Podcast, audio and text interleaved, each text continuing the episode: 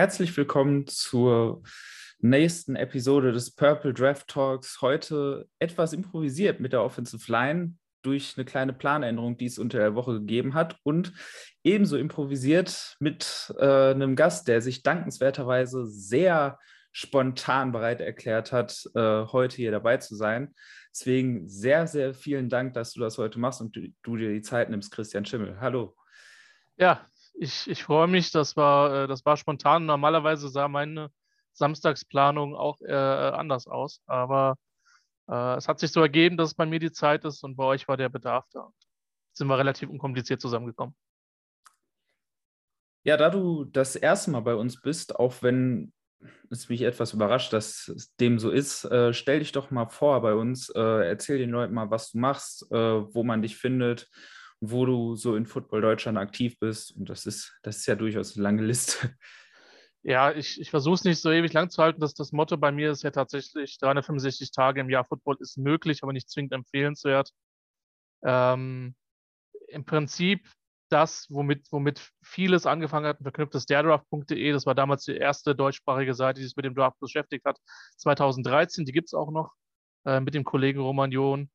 Ähm, dann ist es so, dass ich seit 2000, Ende 2015, primär ab 2016 im deutschen Football unterwegs bin und äh, dann Spiele kommentiere, sehr viel in Marburg, sehr viel in Frankfurt, aber auch in vielen anderen schönen Stadien in, äh, in, in, Deutschland ähm, und da auch schon sehr viele Spiele kommentieren dürfte. Ähm, genau, viele Podcast-Formate und seit Herbst letzten Jahres ähm, hatte ich die Freude, bei dem Endzone-Projekt von der Zone dabei sein zu dürfen ähm, die, die quasi deutsche Konferenz, die wir da gemacht haben, äh, mit den Kollegen, wo ich einige Spiele kommentieren dürfte.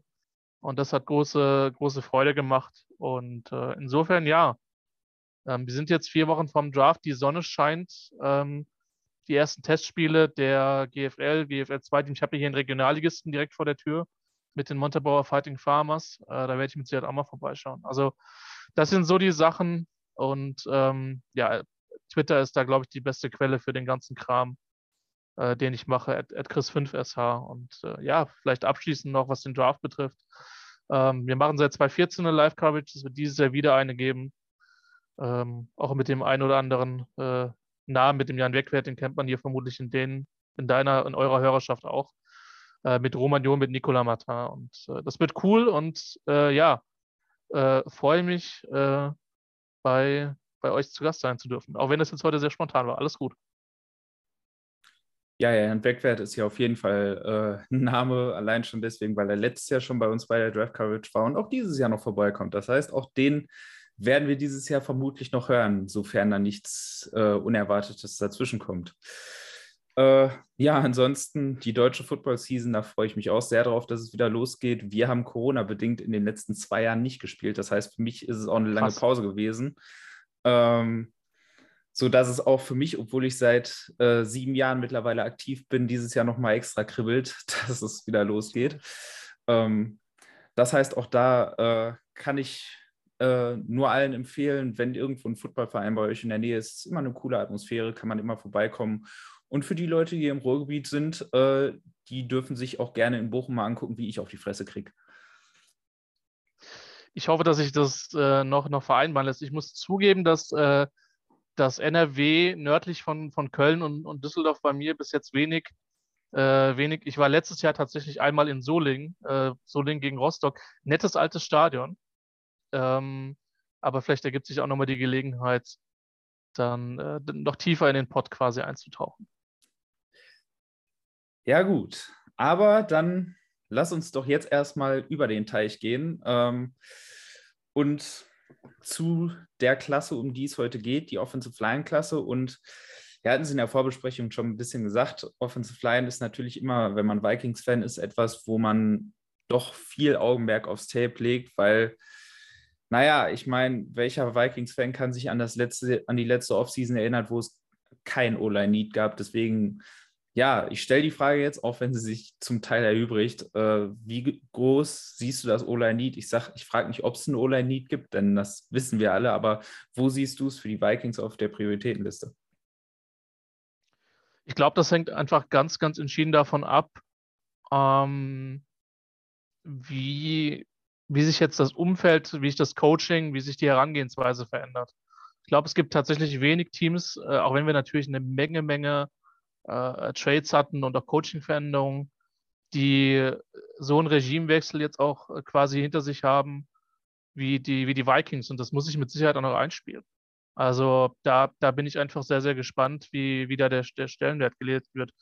Ähm, der Darius-Pick letztes Jahr hat mir gut gefallen. Ähm, ich, Brian O'Neill, weiß ich nicht, wie der unter Vikings-Fans gelitten ist.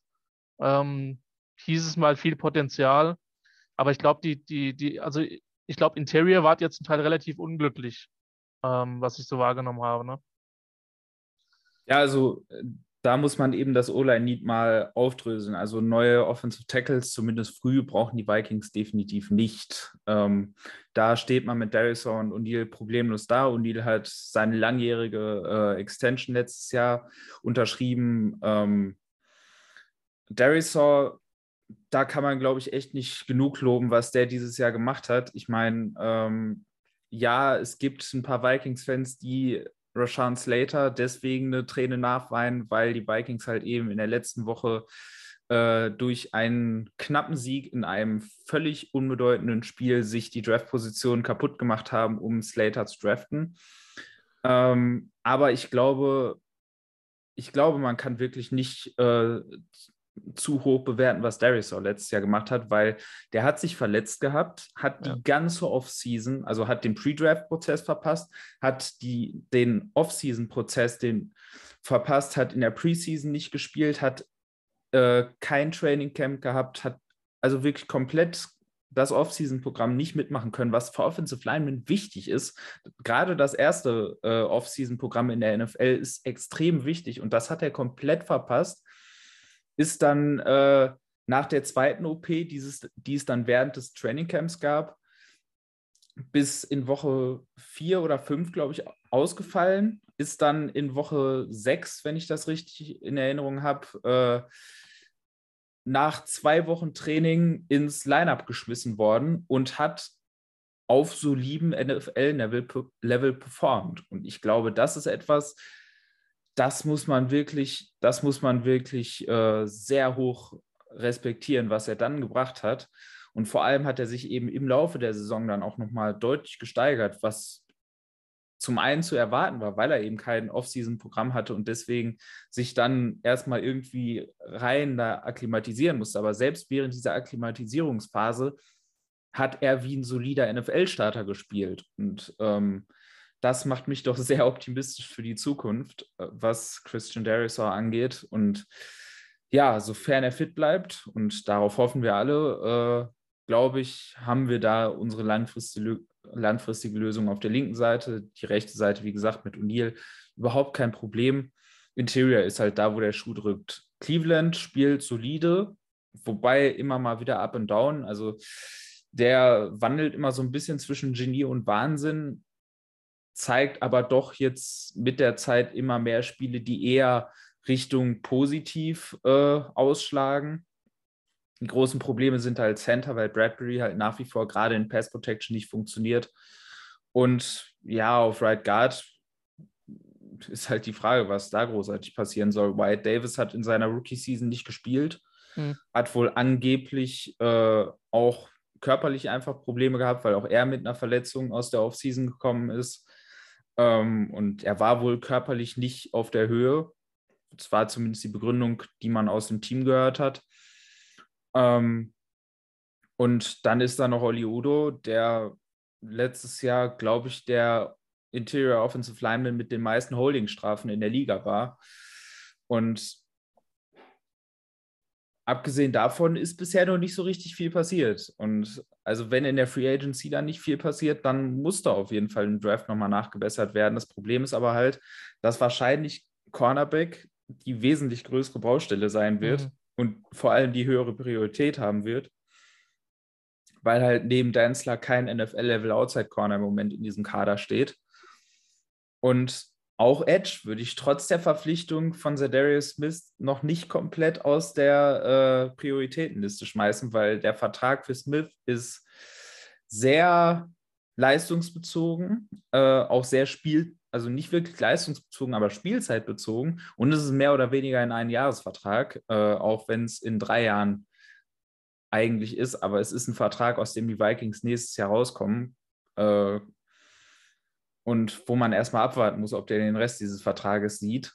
Auch die Hunter-Situation ist ja nach wie vor langfristig nicht wirklich geklärt. Das heißt, auch da kann ich mir vorstellen, dass noch was passiert. Und man darf auch nicht vergessen, äh, Mike Smith äh, und äh, Mike Patton, die ja jetzt auch im Vikings Coaching Staff sind, waren ja auch im Packers Coaching Staff, als die Packers in einer Offseason Zadarius und Preston Smith verpflichtet und danach noch Rashan Gary gedraftet haben. Und deswegen kann ich mir schon vorstellen, dass man auch trotz dieser Verpflichtung immer noch früh auf einen Edge Rusher gehen wird. Deshalb, ich weiß nicht, wo, die, äh, wo es auf der Prioritätenliste liegt. Wahrscheinlich nicht ganz oben, aber es muss auf jeden Fall noch was passieren. Eigentlich hoffe ich noch, dass da irgendwie auf dem Free Agent Markt noch irgendwas passiert. Ob das jetzt, ja, JC Tretter wird wahrscheinlich un, unrealistisch sein. Das wird wahrscheinlich finanziell ein bisschen schwierig. Aber ich sag mal, so ein Mid-Level-Starter, so ein Eric Flowers oder sowas, der mhm. sich auf Guard ja wirklich gut zurechtgefunden hat, oder ein ja. Trey Hopkins, der ja. sowohl Center als auch Right Guard in seiner Karriere gespielt hat. So von dem Kaliber muss eigentlich noch was kommen. Ja, ich, ich muss zugeben, ich habe es tatsächlich nicht so auf dem Schirm gehabt. Das ist einfach nur, weil ich gerade noch bei Hourlets bin und sehe, wie viele hohe Picks in den letzten drei, vier Jahren die die Vikings einfach investiert haben. Was ja grundsätzlich mal ein gutes Zeichen ist. Ähm, es ist Bradbury schon sunk cost, weil ich habe über den echt, also ich mochte den sehr im Pre-Draft-Prozess, aber ich habe über den sehr wenig Positives gelesen in den letzten Jahren als Pro. Ich mochte ihn auch sehr, äh, sehr im Draft-Prozess. War nicht mein Nummer 1 Interior-Liner, das war Lindstrom. Äh, mhm. Das war mit, war so einer meiner größten Treffer in den letzten Jahren, würde ich sagen, ähm, dass ich den an, glaube ich, 12 oder 13 auf meinem Big Board hatte, was mhm. im Nachhinein ja sich durchaus äh, positiv gezeigt hat. Äh, Bradbury im Run-Game macht er genau das, was man von ihm erwartet hat. Also er ist, äh, er ist, er zeigt seine Athletik, er ist ein toller Zonenblocker äh, und für das offensive System der Vikings im Laufspiel ist er einfach ein Riesengewinn, aber Pass Protection funktioniert halt überhaupt gar nicht. War da immer konstant unter den schlechtesten Centern der Liga und eben auch auf einem Le Level, wo man es dann halt irgendwie nicht mehr mit entschuldigen kann, weil ich, mhm. ich finde, wenn du halt ein undersized Center hast, dann gehst du nicht davon aus, dass er ein super dominanter Passblocker ist. Mhm. Muss er im Zweifel ja auch nicht, aber er muss halt zumindest auf so einem halbwegs kompetenten Level sein. Und dieses Level, das hat Bradbury halt irgendwie noch nie erreicht und auch in Jahr drei noch nicht. Und jetzt geht er halt in sein letztes Jahr, seine äh, Fifth Year Option wird niemals gezogen. Also das kann ich mir unter keinen Umständen vorstellen, dass die Vikings diese, Op diese Option ziehen werden. Ähm, ja, ich meine, er wird in O'Connells System reinpassen und ich würde mich nicht wundern, wenn Bradbury noch derjenige von den Interior Alignment, die ich genannt habe, ist, die noch eine Chance kriegen.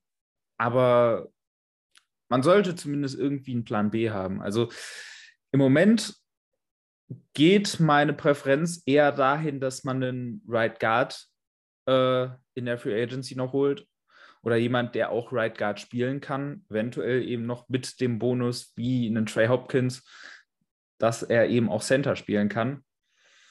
Ähm, aber dann könnte man im Draft an Tag 2 Ende Tag 2 eventuell einen Center holen. Also einen Dylan Parham zum Beispiel, so in der Kategorie, dass man da nochmal sucht. Aber auf die Namen werden wir ja gleich noch zu sprechen kommen. Und deswegen würde ich sagen, gehen wir mal rein in die Klasse und mal generell äh, als Überblick, sowohl Tackle als auch Interior. Wie siehst du diese Klassen von der Qualität her dieses Jahr? Also ist das eher wieder eine starke Klasse äh, sowohl innen als auch außen, oder äh, siehst du da eher das als eine der schwächeren Gruppen?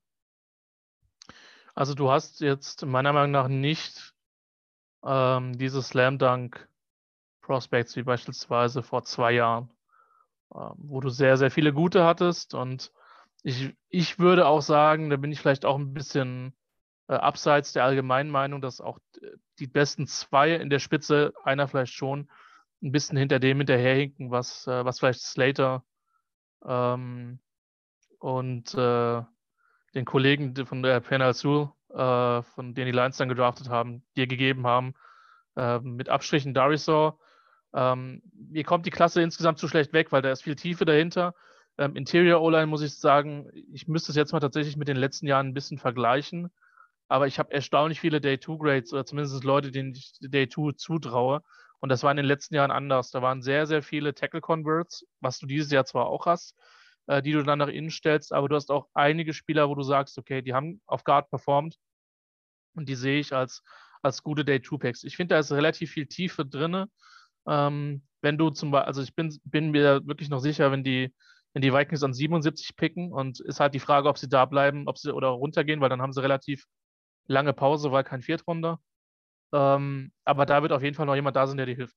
Bin ich hundertprozentig von überzeugt. Und äh, klar, wir wissen nicht genau, wie, wie, wie, wie, sich, wie sich das ausgeht. Aber gerade wenn du jetzt sagst, ähm, Cornerback ist jetzt der, der Nummer 1 Need und auch da ist ja an 12 ist sehr spannend, ob da noch einer von den beiden potenziellen Top-Corners da ist, wird man, wird man alles sehen. Aber ich glaube schon, dass die, dass die Klasse insgesamt relativ viel Tiefe hat. Ähm, für mich ist es halt so, dass die, dass die Spieler an der Spitze ähm, hat jeder ein kleines Fragezeichen. Ähm, beim anderen sind die Fragezeichen bei mir ein bisschen größer. Ähm, deswegen war ich sehr überrascht, als es dann irgendwie vor der Combine hieß, ja, Jaguars werden an, an eins sehr wahrscheinlich einen Tackle picken. Okay, können sie ja gerne tun. Ähm, sollte jemand ein V-Athletic-Abo äh, haben, nochmal die Urban Meyer-Story nachlesen. Das ist, äh, wo wir bei den Jaguars sind, das ist fantastisch. Aber es ist für mich halt nicht so, es gab für mich ein anderes Jahr, wo ich sagen, gesagt hätte, der Spieler gibt es eher her. Vermutlich hat es eher mit der Draftklasse zu tun, dass, äh, dass wir im Moment noch gar nicht wissen, was in den Top 3 passiert. Ich glaube, es ist eigentlich fast so ein, äh, wie so ein kaputter Plattenspieler, der ständig irgendwas wiederholt. Wenn wir dieses Jahr über die Klassen sprechen, es ist immer, ja, Top-Talent ist so, naja, aber dahinter Tiefe passt. Es ist, es ist in fast jeder Klasse dieses Jahr so, in fast jeder Positionsgruppe. Und ich finde tatsächlich, Offensive Tackle ist, hat etwas mehr Top-Leute als äh, andere Klassen, was eben auch dazu führt, dass die Top Prospects da teilweise in den Top 3 geführt werden, wo sie bedingt eher nicht hingehören, meiner Meinung nach. Ähm, Gerade die Top 2 Prospects, die von äh, den meisten dahin gepackt werden, äh, weiß ich nicht, ob ich die da nehmen würde. Ähm, aber da kommen wir ja gleich auch noch zu, wenn wir äh, über die Prospects selber sprechen.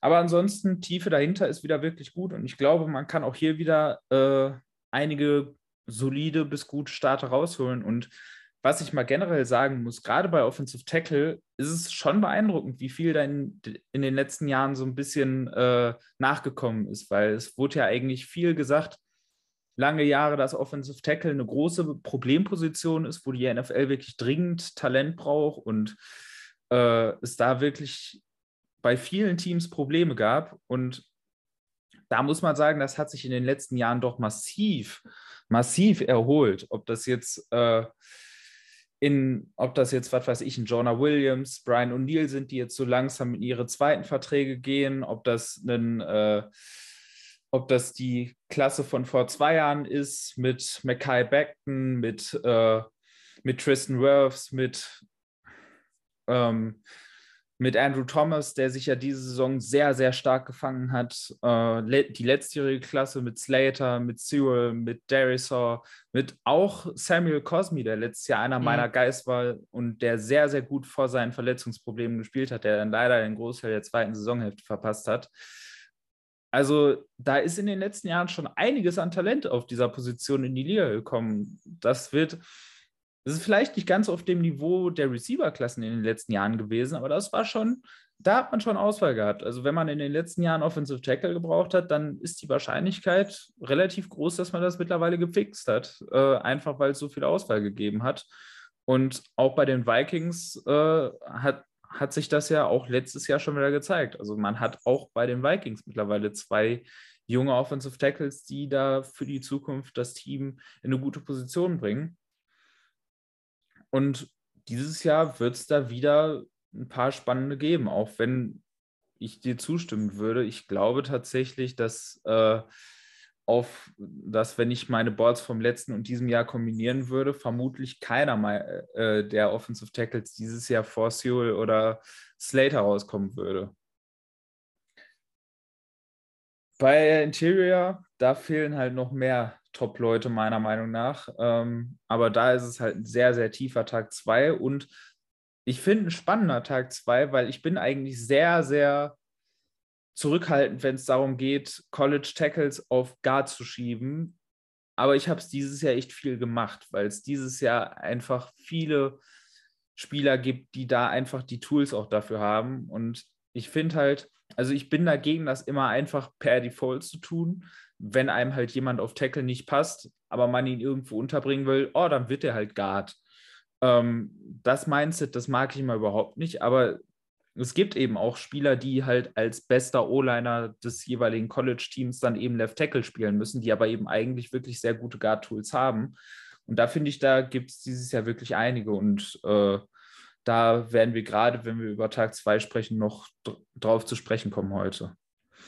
Aber fangen wir mit den Offensive Tackles an und äh, vor allem jetzt mit der Spitze der Klasse und deswegen jetzt die Frage, die natürlich erstmal interessiert, wer ist für dich dein Offensive Tackle One?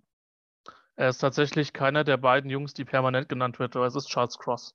Ähm, ich muss zugeben, ich habe mich in sein, in sein Tape ein bisschen verknallt. Das Ganze ist ein bisschen mit dem Asterix versehen. Warum? Der hat in der wunderschönen, naja, das ist ein bisschen sarkastisch, weil eindimensional, Mike Leach Offense gespielt. Ähm, die Air Raid noch im ursprünglichen Sinne tatsächlich. Ähm, das heißt, du hast normalerweise immer den Two-Point-Stance. Du hast äh, mitunter sehr große Abstände zwischen ihm und seinen Mitspielern, mitunter Texas Tech hat das eine Zeit lang noch extremer gemacht. Äh, und das oder die, natürlich gibt es Formen von dem, was, was Leach, vor, Leach und seine, seine Vorgänger vor 20, 30 Jahren in die Ligen gebracht haben, was auch in der NFL gespielt wird, aber halt nicht ausschließlich. Aber ich, Cross muss in vielen Bereichen besser werden, namentlich Run-Blocking. So, das ist halt, ähm, das, das ist halt ein, ein Ding, aber ich, ich mag ihn als Pass Protector. Ähm, er hat die entsprechende Größe, er kann sich wirklich gut bewegen.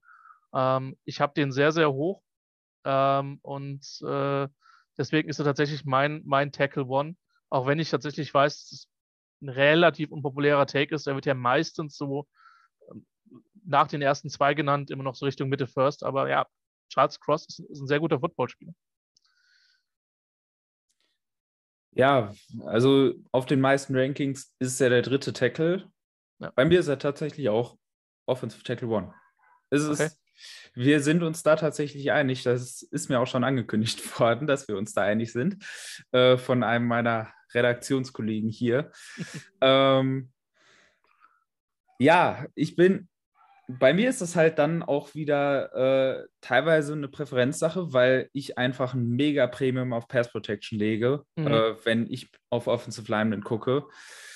Das ist für mich halt einfach, das ist auch so ein Tool, eins der wenigen Tools, wo man auch wirklich sagen kann, da übersetzt sich College Erfolg, auch nicht nur äh, gute Technik oder sowas, sondern wirklich auch Erfolg, meistens in die NFL. Also jemand, der ein erfolgreicher Passblocker auf dem College ist, ist meistens auch ein relativ erfolgreicher Passblocker in der NFL. Das ist nicht immer. Natürlich gibt es da Ausnahmen und natürlich muss man da immer gucken, aber es ist halt, es ist ein Tool, was, äh, was sich relativ gut übersetzt, meiner Meinung nach. Und deswegen habe ich da auch ein gewisses Premium drauf, mal abgesehen davon von meinen grundsätzlichen Football-Ansichten, äh, wenn es um Passing und Running Game geht. Ähm, ich habe einfach ein Problem damit, Offensive Linemen hochzuranken, wenn ich Probleme mit denen in Pass Protection habe. Das, das ist eine Präferenzgeschichte, keine Frage. Ähm, aber das ist, das ist halt eben der Punkt bei den meisten Prospects auf den meisten Positionen. Jeder hat gewisse Punkte, die er für sich braucht in seinem Evalu Evaluationsprozess, die einfach einen gewissen Wert haben. Und Pass Protection bei Offensive Linemen ist für mich da einfach der Punkt. Und Cross ist jemand, der sehr leicht auf seinen Füßen ist, der äh, sehr gut in der Lage ist, musste er ja auch durch die, durch die relativ weiten Splits sich auch äh, lateral zu bewegen und dabei dann äh, noch möglichst vor seinem Gegner zu bleiben. Er kommt sehr schnell aus seinem Stand raus. Ähm, das heißt, die athletischen Geschichten sind sehr wichtig. Er ist sehr ausbalanciert. Äh, da werden wir wahrscheinlich gleich noch auf äh, ein anderes der hohen Prospects gucken, wo das eher ein Problem ist. Ähm, aber er spielt sehr, sehr kontrolliert. Ist nicht immer der spektakulärste Football. Natürlich auch äh, gerade wegen der Abwesenheit von viel Running Game äh, mhm. wird man da nicht, äh, nicht das große Pancake Reel zusammenstellen können. Da gibt es sicherlich andere in dieser Klasse, die in dieser Kategorie eher äh, da die Highlight-Videos füllen. Und das ist, ich glaube, das ist bei Offensive Linemen eben manchmal so ein bisschen, dass viele da eben die Highlight Reels raussuchen und die ganz tollen Highlight-Blogs, äh, dass da jemand dominant sein muss und sowas. Und da finde ich immer der Blick für Konstanz so ein bisschen verloren geht. Und das Tape von Cross ist auf gewisse Weise langweilig, aber langweiliges O-Line-Tape ist halt meistens relativ gutes O-Line-Tape. Und deswegen auch mein Offensive Tackle One. Ähm, ja, dann gehen wir jetzt mal auf die beiden, äh, die von den meisten eigentlich auf den Boards die Nummer 1 und 2 sind und äh, möchte dann mal von dir wissen, äh, wie stehst du zu Ike Ekwono und äh, Evan Neal?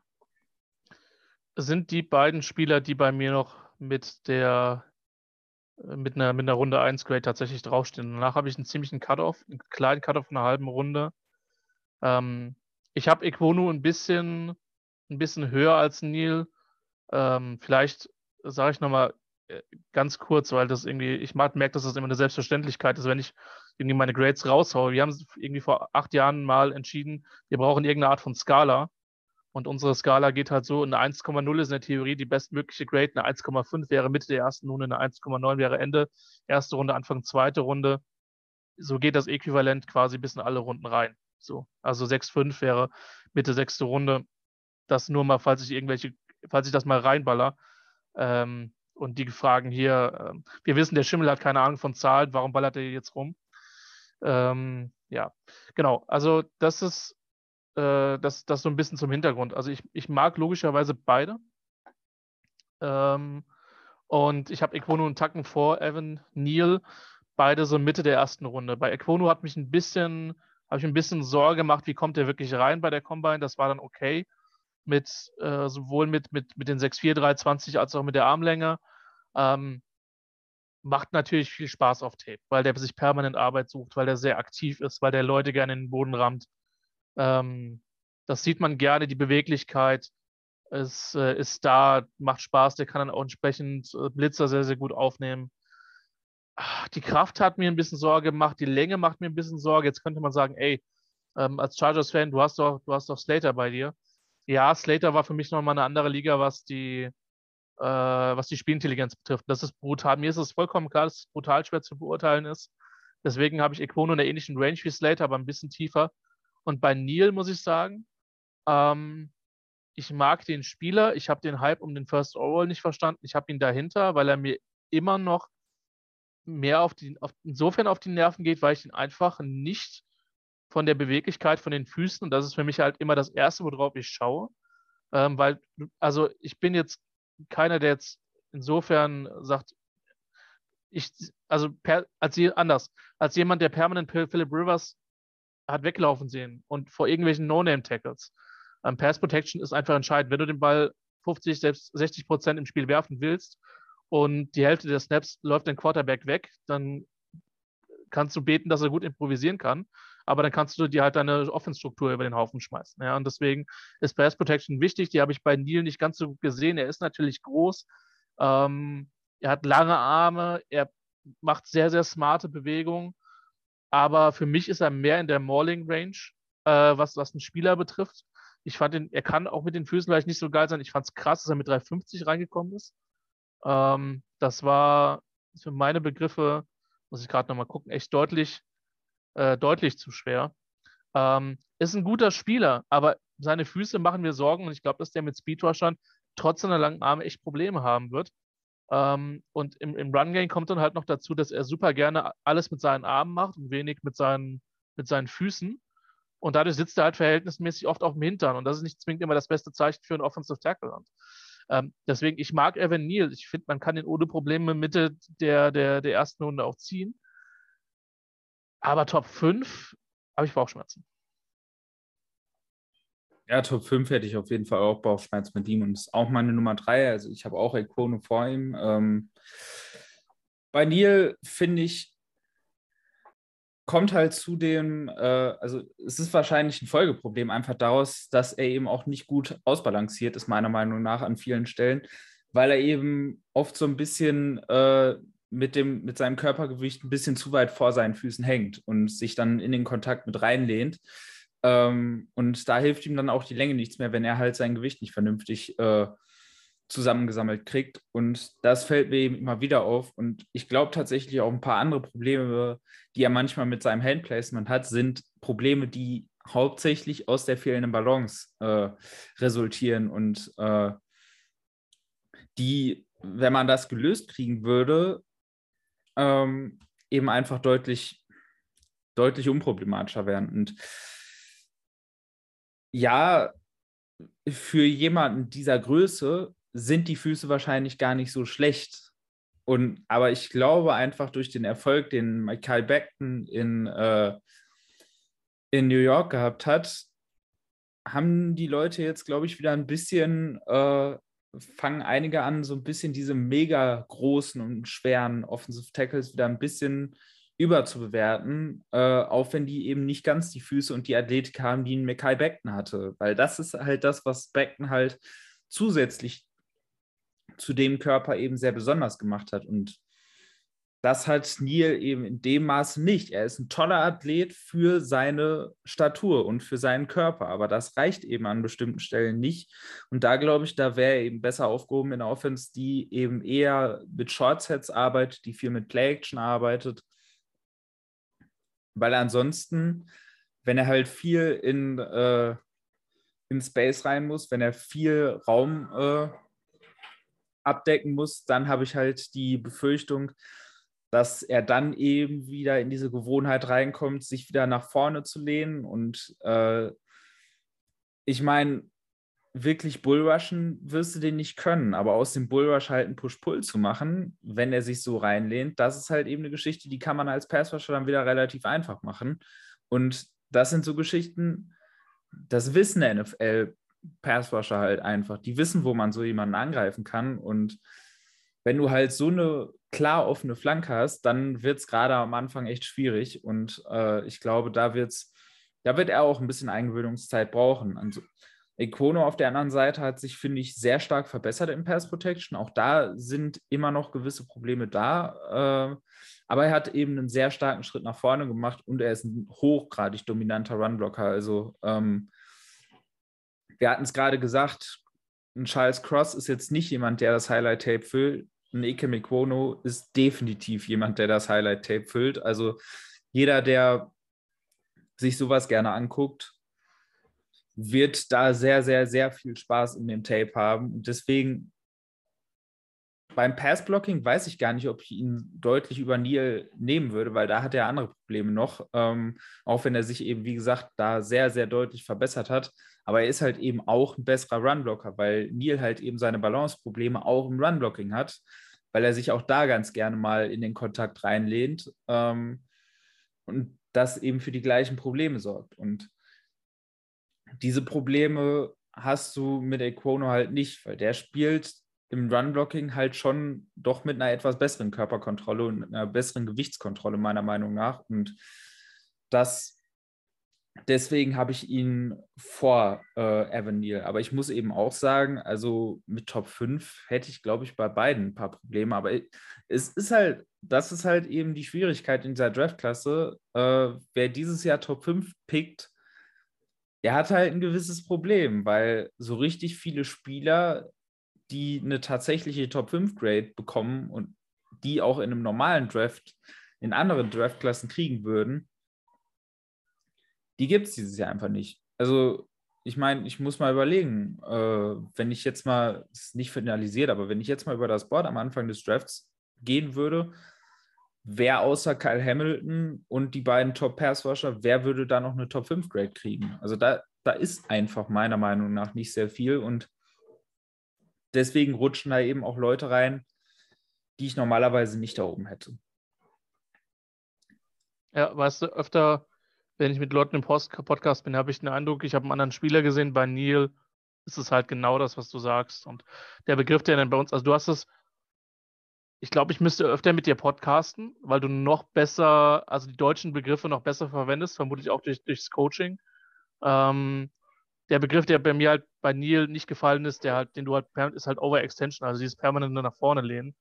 Und ähm, ja, aber sehr, sehr, sehr, sehr gut. Also ich habe ich hab gleiche Bauchschmerzen tatsächlich bei denen und mir geht es tatsächlich ähnlich. Wenn ich, wenn ich jetzt auch, ich habe Hamilton noch nicht gesehen, das wird die nächsten Tage passieren. Die beiden Edge Rusher, ähm, Stingley ist ein riesiges Fragezeichen, der Cornerback von der LSU. Ähm, Gardner wird da reingeschrieben, der Cornerback von Cincinnati. Also wir haben sehr, sehr viel Unsicherheit. Ähm, das wird es aber sehr, sehr spannend machen und mitunter dann zu sehr interessanten Reaktionen der jeweiligen Fanbases führen, weil ich sehr gut vorstellen kann, dass wirklich jemand in den Top 5 geht, den 90 Prozent der Leute irgendwo jenseits der 20 haben und einfach ein Team sagt, nee, aber der ist es für uns in dem Spot. Und wir kommen vielleicht nicht runter, weil ich kann mir schon gut vorstellen, dass viele in den Top 5 runter wollen, aber nicht runter können. Das wird dann auch nochmal spannend werden. Ja, das auf jeden Fall. Dann äh, würde ich jetzt ans Ende der ersten Runde, Anfang der zweiten Runde gehen. Wer wären denn für dich so die nächsten Kandidaten, die da noch von Bord gehen könnten? Also nach jetzt den Top 3, die wir besprochen haben. Ja, also ich habe tatsächlich jetzt zwei Leute mit erstmal mit einer Grade Anfang zweiter Runde. Davon ist einer meiner Meinung nach unsicherer als der andere. Äh, noch zwei Leute mit, mit Mid-Second Round Grades. Ähm, tatsächlich äh, wertungsgleich bei mir sind, äh, sind Bernhard Reimann und Daniel Farlele. Ähm, zwei komplett unterschiedliche Spieler. Ähm, Reimann, äh, der tatsächlich insofern ausgesprochen wird, weil er Österreicher ist und bei den Vienna Vikings groß geworden ist. Äh, Tight End Convert hat tatsächlich bei Central Michigan auch als Tight End durchaus äh, auch Pässe gefangen, war da relativ produktiv, ist dann vorletztes Jahr gefragt worden, kannst du dir nicht vorstellen, äh, Tackle zu spielen und hat das meiner Meinung nach sehr, sehr gut gemacht. Ähm, ich habe den Anfang der zweiten Runde. Senior Bowl war nicht überragend, Armlänge ist ein kleines Fragezeichen, der ist noch unerfahren. Athletische Werte waren bei der Combine sehr gut. Ich glaube an sein Potenzial, aber der Typ, muss man sagen, ähm, ist ein bisschen boomerbastig auf, aufgrund seines Backgrounds. Ich bin hochgradig gespannt, wo er landet. Ich hoffe, dass er bei einem sehr guten O-Line-Coach landet. Äh, nicht, dass ich das beurteilen könnte, wenn der NFL ein überragender, guter O-Line-Coach ist, aber ähm, und Fahrlele ist halt ne, 6'9, 380. Ja, das ist, ähm, muss ich jedes Mal gucken, ob das nicht ein Schreibfehler von mir ist. Ähm, brutal lange, also lange Arme, Länge generell, ähm, sehr, sehr erfahren für Minnesota gewesen. Ähm, für mich auch ein guter Pass Protector, noch mehr als im, Run-Game, weil er da natürlich auch zum Teil Schwierigkeiten hat, überhaupt an die etwas kleineren Linebacker dann ranzukommen. Ähm, ich mag beide und ich habe sie beide und das ist der, der, der Name, der eigentlich so danach fällt, vor Trevor Penning, über den wir vielleicht, oder über den du gerne was sagen kannst, über den wir gleich nochmal reden. Ähm, ja, bei Reimann ist es für mich die athletische Upside, wo ich sage, da ist so viel Potenzial, dass der sehr gut werden kann. Und bei Farlele, der war für mich der bessere Pass Protector verglichen mit Penning. Ähm, relativ klar sogar. Und deswegen steht er dann auch vor, vor dem.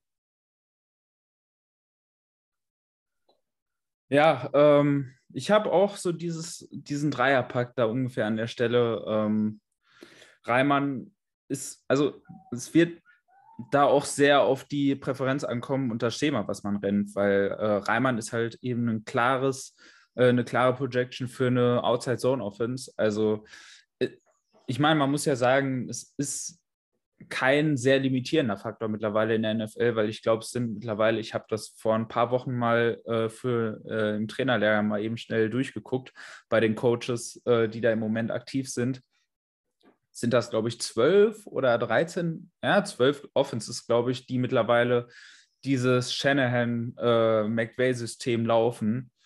Ähm, das ist mittlerweile einfach fast die halbe Liga. Das heißt, es ist kein sehr limitierender Faktor, wenn man halt nur in dieses System reinpasst. Und bei Bernhard Reimann, da ist das einfach so. Das ist jemand, der eben für dieses System in Frage kommt. Der wird halt vermutlich nicht viel, äh, nicht sehr hoch bei Teams stehen, die halt wie die Ravens viel auf Gap- und Man-Konzepte äh, setzen. Aber bei den Vikings, bei den Rams, bei, bei den 49ers, ähm, unabhängig davon, ob die jetzt Tackles brauchen, ähm, das wären halt so Offenses, äh, wo der halt gut reinpassen würde. Miami wäre noch sowas, das würde mir einfallen, jetzt mit, äh, mit McDaniels. Ähm, die Jets würden mir Anfang der zweiten Runde einfallen, äh, falls man auf äh, Tackle noch was machen möchte. Das sind die Offenses, da, will, da wird er halt reinpassen. Ähm, ist halt eben als ehemaliger Titan sehr, äh, sehr athletisch, äh, hat auch trotz seines äh, trotz äh, der Gewichtszunahme nicht viel davon verloren. Also das ist ja auch immer die Frage, wenn jemand in so kurzer Zeit so viel Gewicht draufpackt, kann er überhaupt diese athletischen Fähigkeiten dann noch für sich behalten? Aber das hat er auf jeden Fall sehr, sehr gut hingekriegt. Ähm, und in Pass Protection auch, er wird halt, er wird halt ein bisschen Raum abgeben. Da hat er halt einfach auch nicht die, die Power, um dann, um dann einen starken Bullrusher sofort den Anker zu werfen und innerhalb von einem Schritt da äh, in, äh, ins Schachmatt zu kommen, äh, also in, direkt da in den, in den Putt zu kommen. Aber das, das ist halt auch an manchen Stellen, solange der im Block bleibt, da ist das manchmal gerade bei Tackles auch nicht schlimm, wenn die ein bisschen Raum abgeben. Da habe ich gar nicht so das große Problem mit. Das habe ich eher bei Interior Alignment, wenn die halt Raum abgeben, weil die, weil man es dann den Quarterbacks deutlich schwieriger macht, innerhalb der Pocket zu bleiben. Aber bei Edge Rushern auch Brian O'Neill gibt immer wieder Raum ab. Deswegen sind, wenn man zum Beispiel auf PFF-Grades guckt, seine Grades nie am absoluten äh, Top-Limit äh, in Pass Protection werden sie wahrscheinlich nie sein, weil er immer ein bisschen Raum abgeben wird. Aber das ist für einen Offensive Tackle, gerade für diesen Typ Offensive Tackle, ist das okay. Und ich finde, für jemanden, der die Position zwei Jahre spielt, ist er auch technisch relativ weit. Er ist natürlich auf der etwas älteren Seite. Das wird ihn auch auf ein paar Boards ein bisschen äh, runterspülen. Aber ich glaube, für Offenses, die halt ein Zone-Blocking-Scheme laufen, wird er ein sehr attraktives Target sein. Bei äh, Faleli, da würde ich tatsächlich sogar sagen, dass er relativ äh, unabhängig vom Schema ist, weil er auch, äh, auch in Zone-Konzepten, auch dafür hat er die Athletik, was man bei diesem Körper eigentlich gar nicht erwarten möchte. Aber ja, es ist halt, es ist halt einfach zusätzlich zu den Movement Skills einfach ein unfassbarer Berg da kann ich jetzt natürlich noch ein bisschen was dazu sagen, weil ich eben auch nicht nur Vikings-Fan, sondern eben Minnesota Sports-Fan, dementsprechend auch Gophers-Fan bin und ihn in den letzten Jahren äh, auch nicht nur hier in den äh, Draft-Tape-Studien gesehen habe. So, ich sag mal, auch wenn du das Leverage-Battle gewinnst, und das wirst du gegen den als Pass-Rusher, weil er ist halt einfach so unglaublich groß. Aber wenn du da versuchst, da einen Speed, äh, über einen Speed-to-Power-Move oder über, äh, über einen Bullrush da durchzukommen, ja, viel Glück. Also es ist schön, dass du tiefer bist, aber er ist halt eben trotzdem äh, 380 Pfund schwer und das wird, das wird nicht viele geben, die den bewegt kriegen. Das ist einfach so. Er wird halt hier und da mal ein paar Probleme haben bei vertikalen Passsets. Also da ist halt die Geschichte, was wir jetzt bei Reimann gesagt haben, diese Movement Skills, auf dem Level hat der die natürlich nicht. Der ist halt eben auch mal äh, entspannte 80 Pfund schwerer. Aber das, das kann man da halt eben auch nicht erwarten. Und ähm, ja, im Running Game, da hat er viel Erfahrung gesammelt. Allein dadurch, dass die Minnesota Offense halt eben eine sehr äh, runlastige Offense ist. Dementsprechend wird er auch da hier und da Leverage-Probleme haben, gerade gegen Linebacker, aber man wird ihn halt trotzdem nicht aus dem Weg bewegt kriegen und äh, da habe ich, da ich auch keine großen Sorgen für seine NFL-Projection, weil technisch hat er sich in den letzten Jahren eben auch sehr stark weiterentwickelt, weil auch er ist ja jemand gewesen, der sehr neu auf der Position ist. Ähm, und der eigentlich, bevor er bei den Gophers untergekommen ist, kaum Football gespielt hat. Also auch da hat man in den letzten Jahren eine sehr, sehr starke Entwicklung gemerkt. Und ich glaube auch dieses Opt-out-Jahr zwischendurch, das hat ihm technisch echt nochmal gut getan, weil er da halt eben auch die Möglichkeit hatte, ohne Game Prep nochmal ein bisschen an den Basics zu arbeiten. Und äh, das hat ihm, glaube ich, echt nochmal geholfen. Der andere, den du jetzt noch angesprochen hattest, Trevor Penning, das ist halt, da ist das Tape schwierig zu bewerten, weil es ist halt es ist halt ein anderes Level und das sieht halt eben einfach aus.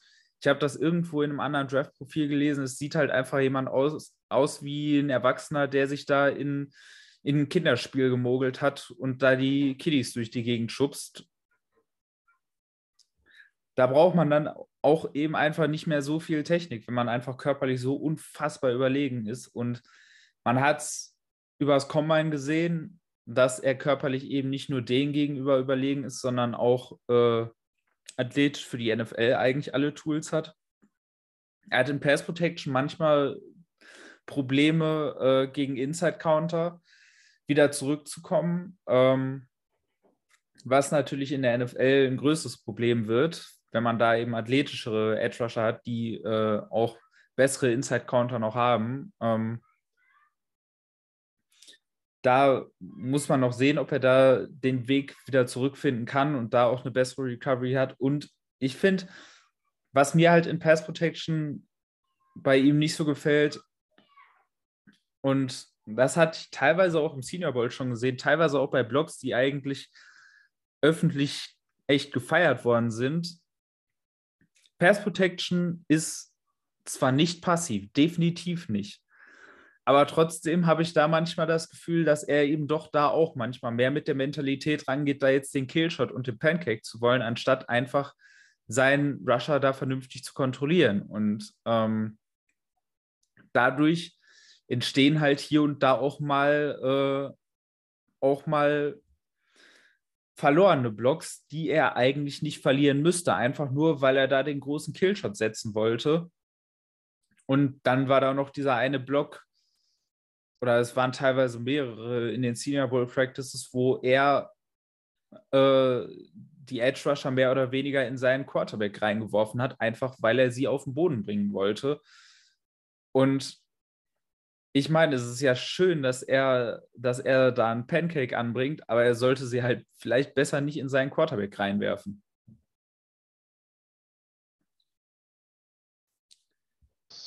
Das, das stimmt wohl. Ähm,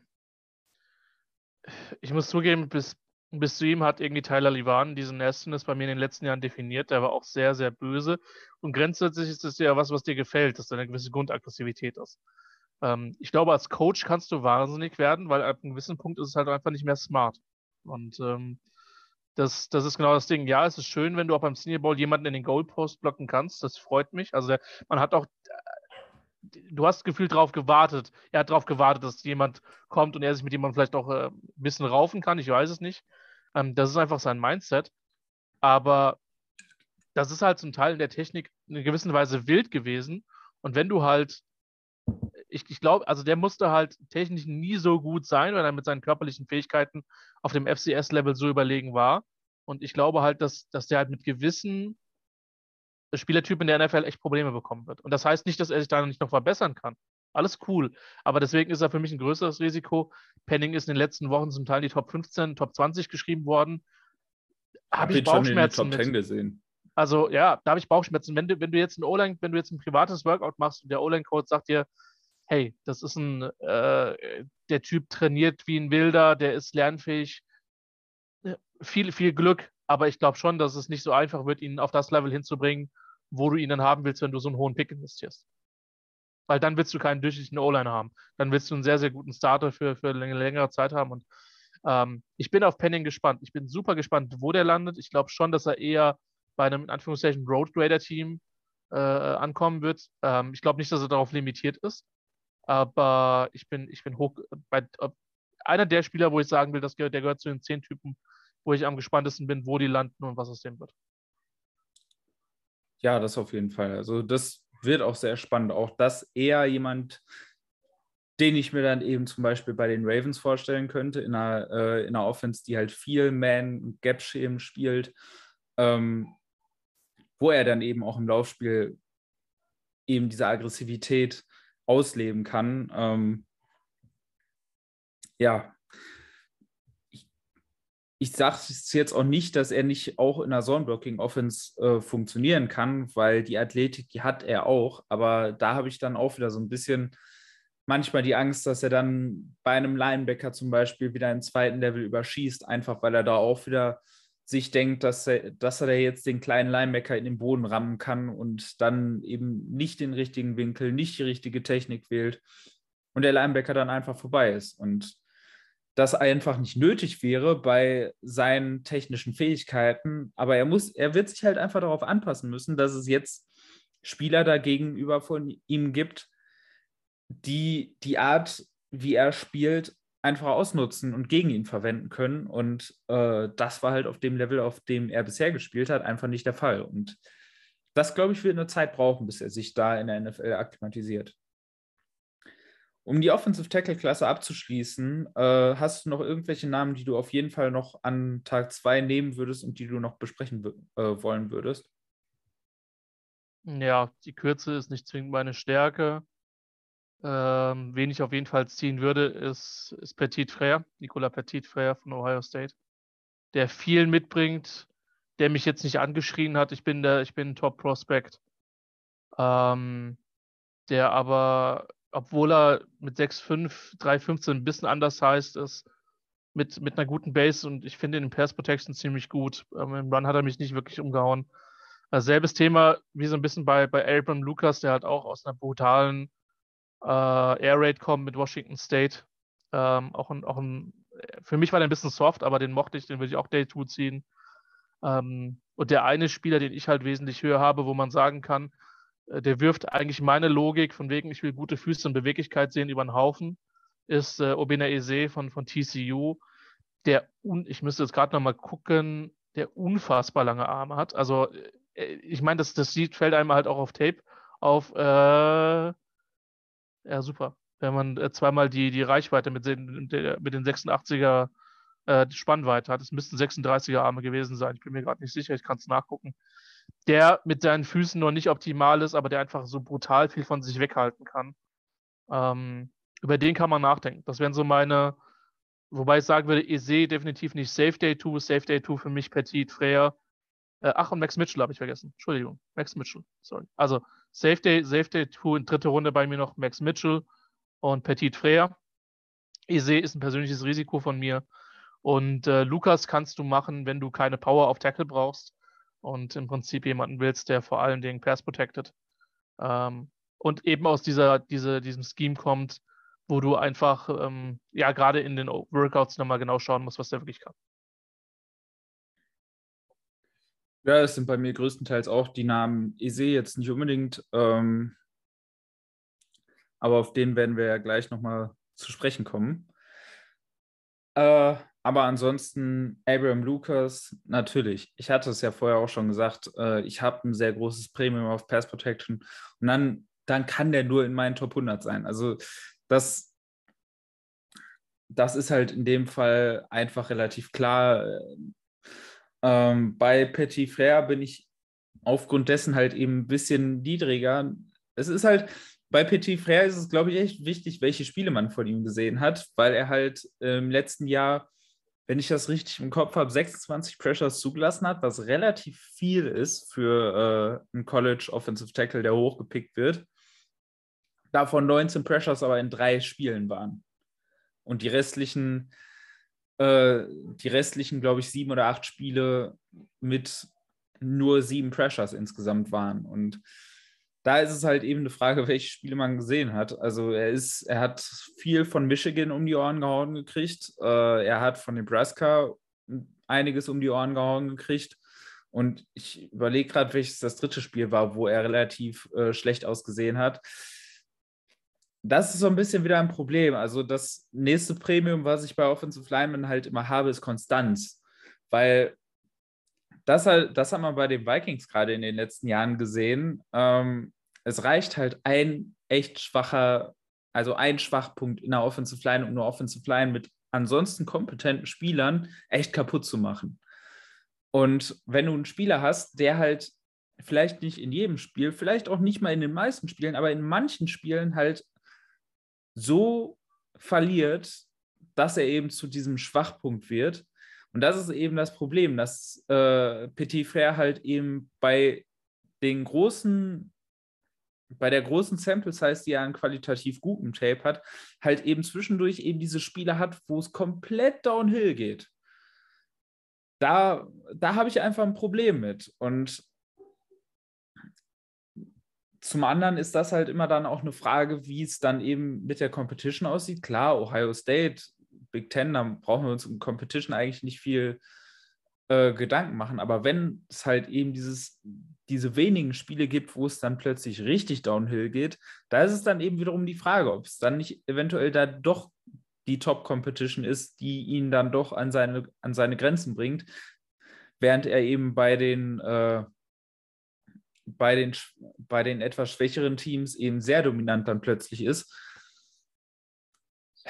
Es ist halt, ich habe da halt ein Problem mit bei solchen äh, Leuten, aber es ist trotzdem für mich immer noch ein sicherer Day-2-Pick, auch wenn ich ihn wahrscheinlich deutlich niedrig, niedriger habe als der eine oder andere. Also ich habe Leute gesehen, die ihn an Nummer 4, 5 in ihren Tackle-Rankings haben. Da habe ich ihn nicht, also er ist nicht in diesem zweiten, in diesem zweiten Nein. Tier drin. Nein. Bei allem. Aber soli solider Third-Round-Pick ist er für mich. So, da, da glaube ich, da könnte man ihn einordnen. Dann gehen wir jetzt mal in die Mitte und fangen auch da an, die Klasse von oben her äh, auszurollen. Und ich sag mal, im Gegensatz zu vielen anderen Klassen gibt es da eigentlich bei vielen einen relativ klaren Konsens, wer da der Beste ist. Bist du da in diesem Konsens auch mit drin oder hast du da jemand anders ganz oben als Interior Line One? Also ich bin im Konsens mit drin, aber ich bin halt niedriger als der Konsens. Das ist halt so ein bisschen das Ding. Ähm, ich habe ich hab Zion Johnson als, äh, als, äh, als äh, Interior Offensive Line Spieler One. Der eine hat halt auch Linderbaum, ähm, der für mich auch deswegen nicht Offensive Line One ist, weil er für mich ein reiner Center ist. Ähm, und dann ist halt noch die Debatte äh, mit, mit Canyon Green, den viele noch in der Range sehen, den ich noch einen Tacken niedriger habe. Ähm, ich habe die alle nicht so besonders weit auseinander entfernt. Ähm, ich habe den Top 15 Hype, egal um wen es von den drei geht, nicht verstanden. Ähm, ich bin jetzt keiner, der sagt, also anders, ich habe es nicht, ich habe es nicht hart kritisiert, als die, als die, als die, als die Calls äh, damals in den Interior O-Line zugeschlagen haben, äh, weil einfach ein Prospect da war, der, der so in den letzten Jahren nicht vorgekommen ist. Aber dann musst du halt auch dieser Prospect sein. Ähm, wenn ich, wenn ich an äh, zum Beispiel zurückdenke, dass, dass Washington damals äh, einen Tackle von Iowa gedraftet hat, der dann noch Guard äh, gespielt hat, auf dessen Namen ich jetzt natürlich nicht gerade nicht komme, der war jetzt Free Agent. Äh, Brandon Ja. Wo ich mir gedacht habe, da war es schon vorm Draft relativ, danke, äh, super klar, dass der vermutlich nicht Tackle spielt. Dann ziehst du nicht in den Top 5. Und Positional Value ist halt in den Grades ein bisschen mit drin. Ähm, und ja, ich mag Zion Johnson, ich mag Tyler Linderbaum. Ich kann verstehen, warum Menschen äh, äh, Canyon Green in der ersten Runde haben. Aber selbst von den Top 15 und ich bin am Ende gespannt, wo sie am Ende landen werden, weil ich habe gefühlt dieses Jahr wirklich auch weniger Top 15 Grades als in den anderen Jahren. Das haben wir am Anfang des Podcasts schon besprochen. Ähm, ich bin gespannt, auf welcher Position des Big Boards bei mir sie dann stehen werden. Ähm, rein value-technisch würde ich sagen, fängt deren Range bei mir so bei 27, 28 an, aber halt nicht viel früher. Ja, ich glaube auch, also in den meisten letzten Jahren hätte ich äh, beide irgendwo in den 20ern gehabt. Ich weiß nicht, ich habe mir das noch nicht so angeguckt. Also angeguckt schon, aber noch nicht so geordnet, als ob ich wüsste, ob die nicht eventuell doch irgendwie in die späten Zehner bei mir reinkommen würden. Ich habe Linderbaum vorne, ähm, Einfach weil er mag nicht der vielseitigste sein, aber ich glaube, wenn er halt in die richtige Offense geht, und da hatten wir gerade schon gesprochen, die richtige Offense ist mittlerweile für ihn ungefähr die Hälfte der Liga, die diese Offense spielt, dann hat er halt eben doch ein ziemliches Upside. Er ist in Pass Protection auch natürlich durch seine, äh, durch seine Körpermaße eine gewisse ein gewisser Risikofaktor. Er wird hier und da ein bisschen Raum abgeben. Und ich hatte gesagt, bei Interior Lineman ist das ein bisschen schmerzhafter, als ich das bei Offensive Tackles sehe. Ähm, aber ich glaube halt, dass er noch gewisse Fähigkeiten auch in, in der Recovery hat, äh, die ich zum Beispiel jetzt in der NFL bei einem Garrett Bradbury äh, nicht sehe, der halt von seinen relativ schnellen äh, Passblock-Niederlagen meistens nicht gut äh, zurückkommt. Also der da nicht diese zweite Chance nochmal irgendwie reinkriegt. Und das ist halt was, da sind auch bei Bradbury technische Probleme und die sehe ich halt bei Linderbaum nicht. Ich sehe ihn technisch eben sehr weit. Ich äh, sehe ihn mit, ja, so mit den besten Händen im Draft. Ähm, ist gerade in gerade im Run-Blocking äh, mit seinen Händen wirklich, mit seinem Handplacement sehr gut. Ich glaube, über die Fußarbeit braucht man nicht viel reden. Also ist äh, hochathletisch, auch wenn er im Combine nicht teilgenommen hat. Aber ich glaube, das musste er auch nicht. Jeder wusste und weiß, äh, wie athletisch der Typ ist. Und wenn man eine Zone-Blocking-Offense spielt, dann ist es ein sehr attraktives Target. Aber um das eben auch mal zu sagen, auch bei mir ist es keiner, den ich vor Pick 20, 25 anfassen würde. Und deswegen, ich weiß, es gibt viele Vikings-Fans, die ihn an 12 fordern, einfach weil sie Interior Alignment Hilfe brauchen. Ich muss ganz ehrlich sagen, uff, ich müsste hart schlucken, wenn das passieren würde. Nicht nur, weil die Prioritäten einfach andere wären, aber auch, weil ich das vom Value einfach, einfach nicht sehe. Obwohl es mein Interior Alignment One ist, aber dazu habe ich den halt einfach nicht hoch genug. Nummer zwei habe ich auch Zion Johnson. Ähm, also bei mir ist, sind die beiden halt einfach getauscht im Gegensatz zu dir, aber auch beide nicht weit auseinander.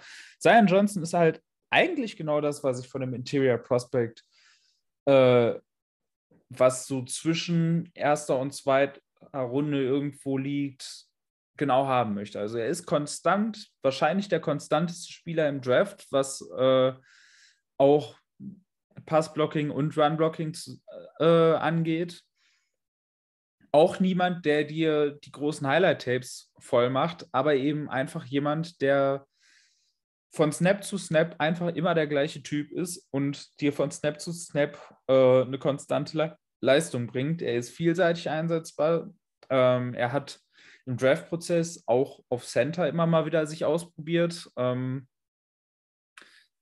ist halt, also hat größtenteils Guard gespielt, hat auch ein Jahr auf Tackle gespielt. Das war nicht so brillant, aber ich glaube, im Nachhinein hat ihm dieses Tackle ja auch nochmal geholfen, weil es halt seine Passsets meiner Meinung nach gerade in der Fußarbeit nochmal deutlich nach vorne gebracht hat, weil er sich da halt auf Tackle entwickeln musste. Und dann bei dem Weg zurück auf Guard war er halt in diesem Gebiet einfach deutlich besser nochmal, als er das vorher war. Und deswegen, auch wenn Offensive Tackle die falsche Position für ihn meiner Meinung nach ist, hat ihm dieses Jahr auf Tackle entwicklungstechnisch, glaube ich, nochmal echt nach vorne gebracht. Und deshalb würde ich sagen, also es ist nicht mein Nummer 1 Prospect in der Interior Offensive Line, aber es ist das sicherste Prospect, wenn man das so nennen kann. Ähm, und deswegen ist so ein bisschen vergleichbar mit ABT letztes Jahr. Also auch nicht super spektakulär, aber einfach ein, sicher, ein relativ sicheres Prospekt, mit dem man, mit dem man arbeiten, mit dem man planen kann. Ähm, ich weiß nicht, ob ich ihn auf der Höhe gehabt hätte, wie ich letztes Jahr AVT hatte. Auf jeden Fall hätte ich ihn nicht so gepickt, wie die Jets letztes Jahr AVT gepickt haben. Nee, ähm, aber ich hätte, ich hätte auch AVT nicht so hoch gepickt, wie nee. die Jets AVT gepickt haben. Ähm, ja, dann zu Canyon Green habe ich schon eine kleine Lücke. Ähm, das kommt halt dadurch, ich will mich eigentlich von den Combine-Werten mal nicht so beeindrucken lassen, aber seine athletischen Werte und auch sein Pro Day sind doch ein bisschen schlechter ausgefallen, als ich das gehofft hatte für ihn. Äh, dazu kommt die Tatsache, dass er mit seinen Händen oft relativ weit ist, also die relativ weit auseinander hat, was ihn gerade für Power und Bullrusher, mit denen er eigentlich kein großes Problem haben sollte bei seiner Masse und seiner Kraft, doch ein bisschen anfälliger macht. Und es macht ihn für Strafen anfällig. Er hat in den letzten, also er hat in der letzten Saison in den ersten acht Spielen, glaube ich, sieben Strafen gehabt. Ähm, und da haben wir auch, also Oli Udo aus Vikings Sicht ist da ein Beispiel, der auch ein großes Problem mit zu weit auseinandergehaltenen Händen hat. Äh, vielleicht noch ein bisschen extremer, als ich das bei Green sehe, aber das gerade Interior ist das schon immer ein gewisses Problem. Auf Tackle kommt man damit noch ein bisschen klar, weil man sowieso ein bisschen weiter mit seinen Händen spielen muss, äh, um sich gegen, äh, gegen Edge Speed zu covern. Aber in der Interior muss man halt technisch ein bisschen kompakter sein. Das fehlt mir bei Green halt so ein bisschen. Der ist mit seinen Händen eben meiner Meinung nach einfach ein bisschen zu weit auseinander an vielen Stellen, was dann eben auch offensichtlich zu Strafen führt. Also das Ding ist halt, bei ihm scared mich halt die Combine auch ein bisschen. Ähm, er ist für mich aber der klar bessere, also ich würde sagen, das Tape verglichen mit Zion Johnson ist, ist besser in fast allen Bereichen.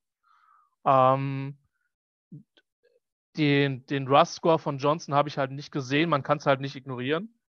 Ähm, insbesondere die athletischen Werte habe ich halt, habe ich, also die athletischen Werte beim Rust-Score, Quatsch, die Beweglichkeitswerte habe ich, äh, habe ich nicht auf Tape gesehen. Dass er sich schnell nach vorne und nach hinten bewegen kann, auf jeden Fall.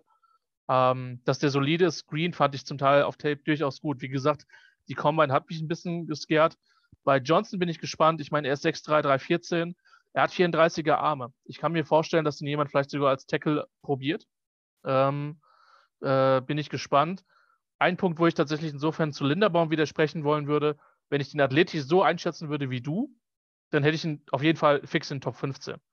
Ähm, aber da gehen unsere Meinungen, glaube ich, einfach auseinander, weil für mich ist das wirklich ein Overachiever, der sehr, sehr viel mit seinem Kopf macht, der ich, ich bilde mir einen hohen Football-IQ wahrzunehmen, ob das so ist, sei mal dahingestellt. Ähm, aber, und ich habe jetzt gerade auch nochmal geguckt, es gibt keine, ich finde keine Zahlen auch zu dem Oliver Pro Day, der schon war. War ähm, und der, er hat bei der Combine eben nicht teilgenommen. Und die Athletik ist das, was mich mitunter gescared hat. Also ich habe mich bei ihm wirklich gefragt, ist das ein Overachiever? Ja. Ähm, und äh, gerade weil ich ihn auch im Second Level nicht so geil fand, ähm, wenn es ins laterale Movement ging, wenn es um den Impact ging. Ähm, dafür ich habe halt selten einen dummen Schritt bei ihm wahrgenommen. Der hat sich sehr, sehr gut positioniert. Ähm, und mir hat, mir hat seine Base in Pass Protection einfach auch sehr gut gefallen. Deswegen, ich kann schon, schon verstehen, wenn man den Höhe hat. Ich bin halt sehr, sehr gespannt, wie die Teams ihn athletisch einschätzen. Ähm, weil ich glaube, dass das äh, schon, noch, schon noch eine Rolle spielt. Und das ist halt auch das Ding. Ich habe auch diese athletische, diese Diskrepanz zwischen Green und Zion Johnson, habe ich auf Tape nicht so deutlich gesehen. Deswegen sind die bei mir noch relativ nah beieinander. Ähm, auch wenn man sagen müsste, Green projected mit seiner Athletik deutlich besser, äh, Quatsch, äh, Johnson projected mit seiner Athletik äh, deutlich besser in der NFL als Green. Aber ja, das sind, das sind so ein bisschen die, äh, in so Anführungszeichen, meine Sorgenfalten und der Grund, warum ich keinen von denen höher habe. Bei, bei, gerade bei Johnson ist es so, dass ich das Tape gut fand, solide, hast du vollkommen gesagt, das, äh, das kann dir sehr, sehr, sehr, sehr stark in der NFL auch helfen. Ähm, aber willst du solide als, als, als Spieler Nummer 15? Das wäre halt das klassische Going for a Single, anstatt zu sagen, ich versuche einen Triple und einen Home zu schlagen. Das kann manchmal sinnvoll sein. Ähm, aber speziell Teams, die halt sagen, okay, wir haben jetzt, weiß ich nicht, 25 Picks oder, oder 17 Picks, ich übertreibe ein bisschen. Ähm, wir wollen einen guten Spieler, von dem wir relativ sicher sein können, dass er der Mannschaft hilft. Da wirst du mit Johnson vermutlich gut unterwegs sein. Ja. Ähm, aber du weißt halt, oder trotz der athletischen Scores glaube ich, dass du eine gute Idee hast, dass der eben nicht, weiß ich nicht, ich sehe nicht als All-Pro-Guard zum Beispiel. So. Vielleicht liege ich da daneben. Wäre auch nicht der erste Interior O-Liner, mit dem ich daneben liegen würde. Aber, also das sind, ich habe bei jedem von den drei ein gewisses Fragezeichen. Ich finde, das sind alles gute Footballspieler. Ähm, aber ja, ein bisschen Bauchschmerzen sind halt da, um sie dann höher zu ranken. Ja, ich meine, Athletik ist ja auch auf dem Feld immer schwierig einzuschätzen. Und wir hatten ja gerade bei Linderbaum eben äh, nicht viele, nicht viele Testwerte und du hast es schon gesagt, also es ist ein sehr intelligenter Footballspieler und wenn du, jeder, der selber gespielt hat, weiß, wenn du weißt, was du tust, dann kannst du auch gewisse Dinge einfach schnell aussehen lassen, obwohl du vielleicht athletisch gar nicht so schnell bist. Und da ist es dann auch wieder die Frage, ähm, das muss man dann eben auch auf Tape immer noch mal sehen, im zweiten, im dritten anschauen, äh, ob da nicht doch an manchen Stellen er nicht einfach schnell ist, weil er, weil er im Kopf eben sehr schnell ist und weil er keine falschen Schritte macht. Und das ist halt immer nicht ganz einfach zu trennen und deswegen äh, kann das gut sein, dass, dass der eine das so, der andere das so sieht. Ähm, und dadurch, dass er nicht getestet hat, vielleicht gibt es auch einen Grund dafür, dass er ihn nicht getestet hat. Ähm, das wird man dann halt eben erstmal, das wird man dann halt äh, sehen müssen.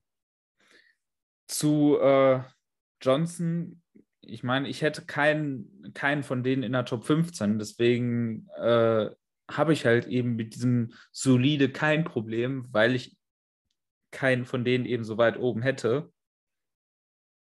Und weil ich halt eben auch gesagt habe, dass Konstanz eben etwas ist, wo ich, äh, also das hatte ich ja gerade bei PT Frère schon äh, besprochen, dass Konstanz halt eben sowas ist, wo ich ein hohes Premium drauf habe. Deswegen habe ich dann natürlich ein sehr hohes Premium auch bei Zion Johnson, der da halt eben der Spieler ist, der einen eben nicht komplett vom Stuhl haut, sondern das ist eben wieder jemand, der hat ein relativ langweiliges Tape aber langweiliges O-Line-Tape ist halt eben, ich hatte es vorher schon gesagt, es ist meistens relativ gutes O-Line-Tape. Und deshalb habe ich ihn eben doch an Nummer zwei äh, ja relativ souverän. Ähm, ja, ich hatte schon angeteased. Ich habe relativ viele, die eigentlich Tackle gespielt haben, dieses Jahr auf Guard geschoben. Ähm, aber mal generell an Tag zwei, wer sind da die nächsten Spieler, die du siehst? Und ja, ich glaube, da sind jetzt auch, da kommen jetzt eben einige von den Offensive Tackles, die wir alle inside schieben. Genau, was bei vielen einfach, also ich erstmal, ich finde das eine der schwierigsten Projections, Offensive Tackle outside inside zu schieben. Ich fand das total gut, ähm, gerade weil du ja im Gegensatz zu mir auch die, die Coaching-Erfahrung hast. Ähm, und ich glaube, du hast auch aktiv gespielt oder spielst auch noch, sorry, wenn ich jetzt gerade nicht so krass informiert bin. Ähm, ähm, da, da, hast du mir was voraus, aber es ist tatsächlich so, dass ja viel gesagt wird, ja, wenn er nicht technisch spielen kann, stellst du ihn halt auf Guard und wird schon so. Und ähm, es sind halt, ja, es gibt Ähnlichkeiten, aber es sind zwei unterschiedliche Positionen, wo unterschiedliche Sachen gefragt sind. Und deswegen äh, fand ich da die Relativierung gut. Ja, wer sind da meine nächsten äh, Prospects? Tatsächlich ähm, jemand, der so, sehr polarizing zu sein scheint, Darian Kennard. Ähm, den ich nicht auf Tackle sehe. Ähm, das ist so ein bisschen gemein, weil die sind komplett unterschiedliche Bodytypes. Ein bisschen an Will Hernandez erinnert, den Ex-UTEP-Guard, der bei den Giants gelandet ist. So nasty, böse Pancakes, Oldschool, Mauling, äh, lange Arme auch gehabt, Lateral Movement, Seite zu Seite bewegen. Nee, nee, war jetzt meiner Meinung nach nicht das. Ähm, dann habe ich einen Namen, der selten da auftaucht, den ich, in dem ich mich einfach sportlich absolut verknallt habe, Ende der zweiten Runde. Das ist Cold Strange von äh, Tennessee Chattanooga. Ähm, das ist ein etwas älterer Spieler. Das wird ihm auch ein bisschen ähm, ein Handicap geben. Das Ding ist halt bei ihm, ich habe halt kaum eine Overextension gesehen. Ähm, ich habe kaum eine Unbeweglichkeit gesehen. Ich mag, wie er auf dem Second Level agiert. Ähm, ich war dann überrascht. Ich glaube nicht, dass er, also äh, nochmal, normalerweise mache ich es in aller Regel so, ich schaue drei Viertel des, des Tapes und dann schaue ich mir normalerweise äh, die, die athletischen Scores halt an, weil ich dann normalerweise eine Idee in meinem Kopf habe, da schätze ich denjenigen ein. Ich hätte nicht gesagt, dass er so getestet hat, wie er getestet hat. Ich, nochmal, muss man ein bisschen vorsichtig sein. Ähm, mega erfahrener Spieler, klar, auch viel selbe Ding wie bei Penning. Es ist die FCS. Ähm, ich fand den sehr, sehr gut und ich sag mal, um jetzt nochmal den, Wen habe ich jetzt noch? Klar Day 2. Klar Day 2 habe ich noch Ed Ingram ähm, von, von der LSU. der auch relativ viel Erfahrung mitbringt. Und danach, ehrlicherweise, fängt es bei mir dann schon tatsächlich an, weil es ein paar Kandidaten gibt, wie, wie Solia zum Beispiel oder auch wie Parham, die ich niedriger habe, die eher Ende, Ende des zweiten Tages sehen. Klar, zweiter Tag für mich Kennard, Strange und Ed Ingram. Äh, ja, also bei Kennard, das finde ich, ich finde es sehr schwierig, das einzuschätzen. Ich glaube, äh, er ist auf Guard auf jeden Fall besser aufgehoben, weil er eben einfach diese laterale Mobilität einfach nicht hat, die man auf Tackle braucht. Und man ihm einfach die Spaces ein bisschen limitieren muss. Und ich würde tatsächlich auch noch zusätzlich sagen, ich würde ihn auf Guard sehen in einer Offense, die halt eben eher mit Gap- und Man-Konzepten arbeitet äh, weil auch in einem Zone-Blocking-Schema, glaube ich, wäre das, wär das schon schwierig, selbst wenn man ihn auf Guard stellt. Man sollte ihm einfach den Space, in dem er operiert, möglichst, möglichst klein halten. Das einzige Problem, was ich mit ihm auf Guard habe, und das ist ja das, was ich gerade schon angesprochen habe, und auch da sind wir wieder auf so einem Punkt mit den zwei verschiedenen Positionen. Ähm, was ich gerade schon bei Kenyon Green so ein bisschen gesagt habe, ist bei ihm noch, ist noch bei ihm viel schlimmer, meiner Meinung nach. Äh, du musst kompakt sein in deiner Technik, wenn du Interior spielst. Du musst äh, da deutlich, deutlich kompakter mit deinen Händen sein, deutlich schneller auch mit den Händen sein. Äh, also da hat man, da hat man halt deutlich weniger Platz zum Arbeiten und muss dann eben deutlich schneller, schneller seine Hände gesettet kriegen. Das war mit eins der größten Probleme von Mike Grammars, als die Vikings ihn von Right Tackle auf Right Guard gezogen haben. Und gleichzeitig muss man eben deutlich äh, deutlich enger eben auch die Hände setzen, weil man sich deutlich stärker gegen den Bullrush covern muss. Man kann halt die Hände weitersetzen, wenn man eben eher gegen Speed Moves arbeiten, arbeiten möchte, wie man das eben auf Tackle macht gegen schnelle Edge Rusher. Da kann man das ein bisschen weitermachen, wie in David Bakhtiari das mit seiner Hacktechnik macht. Ähm, aber Interior müssen die Hände halt eben deutlich, deutlich kompakter kommen und das sehe ich bei Kennard halt eben gar nicht. Kennard hat viel zu weite Hände, auch viel zu spät. Also das Punch-Timing äh, passt meiner Meinung nach nicht ganz. Das ist für mich auf Guard eben einfach ein Problem. Da wird er Zeit brauchen, um das eben rauszucoachen und hoffentlich einen guten O-Line-Coach, weil ansonsten, wenn du ihn in das richtige Schema packst, dann kannst du, glaube ich, einen verdammt guten Guard aus dem machen. Ähm, weil ansonsten sind die Tools für das richtige Schema eben da. Also wenn man ihn als, als Right Guard oder sowas bei den Ravens reinpackt und man ihn vernünftig mit den Händen coacht, dann glaube ich, äh, dann ist da richtig viel Upside drin. Aber diese Probleme mit den Händen, die wird man halt eben erstmal noch rauscoachen müssen. Ansonsten äh, sind da eben noch andere Spieler. Also einer, der da noch öfter genannt wird, ist Tyler Smith aus Tulsa. Wobei auch der mit seinen Händen eben sehr wild ist. Ähnliche Probleme wie Kennard hat, nur noch heftiger, finde ich, an manchen Stellen. Ähm, äh, um reinzucachen, siehst du den auf Tackle oder auf Guard, Tyler Smith? Guard. Also ich habe ihn, okay, ich habe ihn auf meinem Tackleboard, aber ich habe ihn halt signifikant niedriger. Ähm, deswegen ist er auch nicht genannt worden bis jetzt. Ähm, ich war gespannt, ob der, ob der bei dir vielleicht noch kommt. Und deswegen bin ich froh, dass du ihn ansprichst äh, signifikant niedriger, als, äh, als er jetzt zum Teil diskutiert wird, weil ich mit ihm echt große Schwierigkeiten habe. Aber ja, sag du, sag du mal was zu ihm. Ich finde es schön, dass der Name noch kommt. Ja, das, wie gesagt, ich habe halt da ähnliche Probleme wie mit Knat, nur halt, dass das Handplacement äh, und das Handtiming vor allem noch viel wilder sind, als es bei, äh, als es bei Kenard ist. Und er hat natürlich ein sehr dominantes Run-Blocking-Tape, was aber eben auch da wieder Competition-bedingt ist teilweise. Und ähm, da ist die NFL-Projection halt wieder sehr schwierig. Und in Pass-Protection gibt es halt eben viele Dinge, die da noch problematisch sind. Auf Tackle sehe ich halt eben auch die lateralen Bewegungen einfach nicht bei ihm. Ähm, da wird man auch seinen Space eher, ein, also seinen, äh, seinen Raum, in dem er operiert, eher einschränken müssen. Deswegen habe ich ihn auch auf Guard geschoben. Ähm, habe auch echt lange überlegt. Also ich habe auch echt immer wieder zwischen Tackle und Guard hin und her geschoben, weil es auf beiden Positionen was gibt, was mich stört. Und das, das ist halt dann eben auch das Schwierige bei solchen, bei solchen Projections. Ich glaube halt, dass, äh, dass die Probleme, die er auf Guard hat, eher coachbar sind als die Probleme, die er auf Tackle hat. Deswegen habe ich ihn als Guard Projection.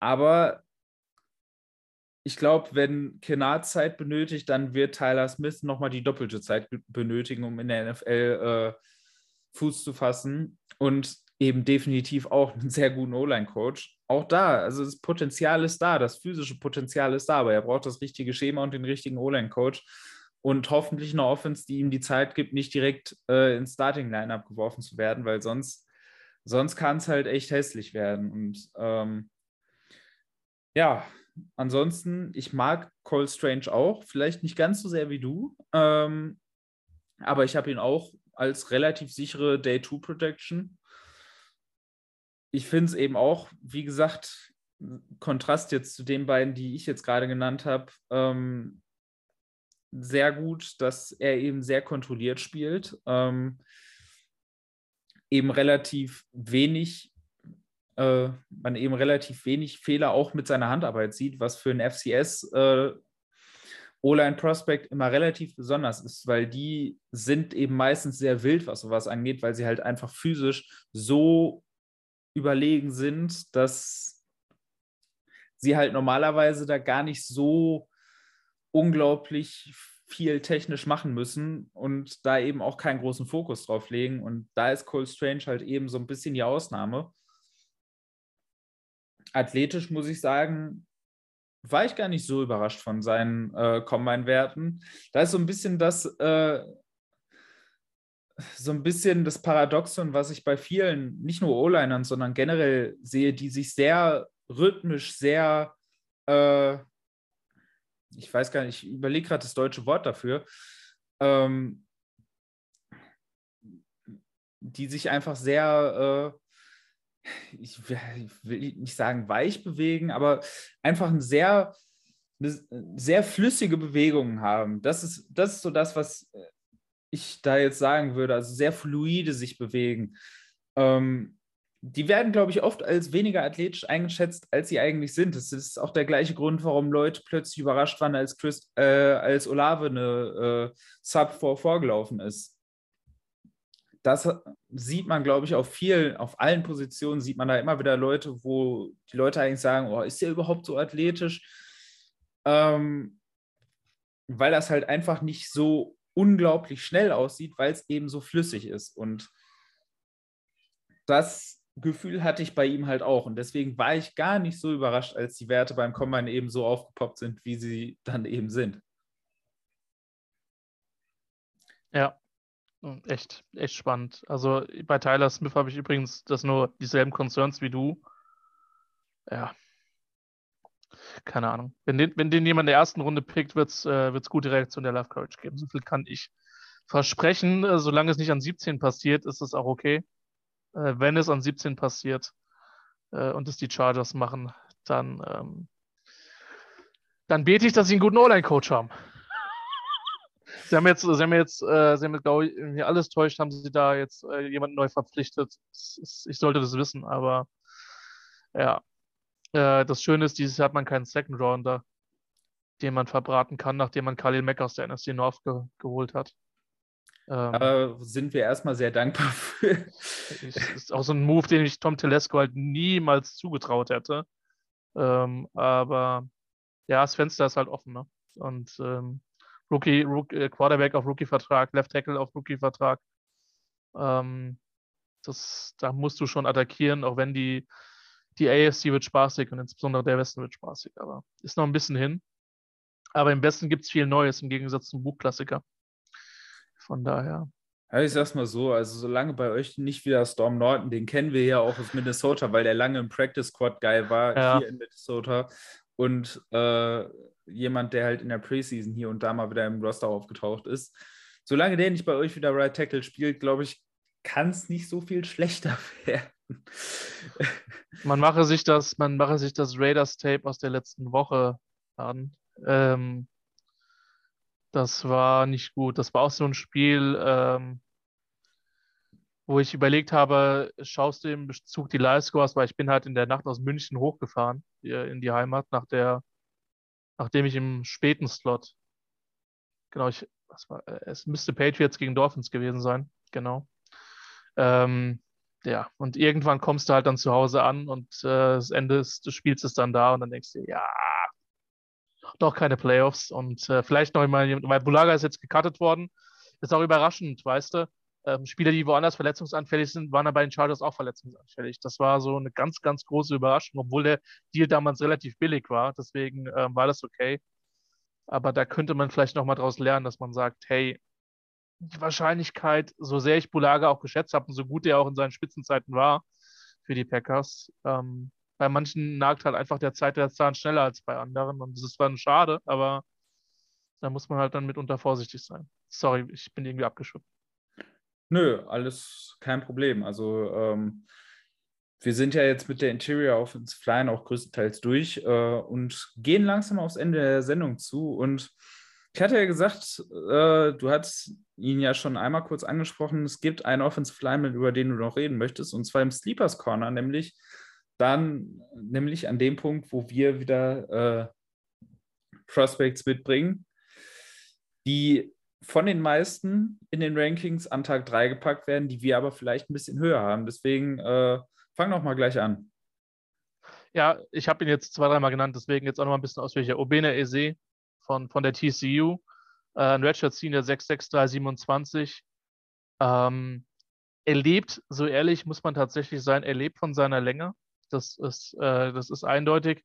Und er, er widerspricht quasi auch so ein bisschen meinem eigenen äh, meiner eigenen Denke, dass du äh, entsprechend sehr gute Füße brauchst, weil die hat er nicht, aber er ist, ähm, er ist so dominant mit dem, mit dem, was er halt auf, äh, mit seinen Armen fabriziert, dass du ihn meiner Meinung nach am Ende von Tag zwei kannst du überlegen, äh, ihn, ja, ihn zu picken.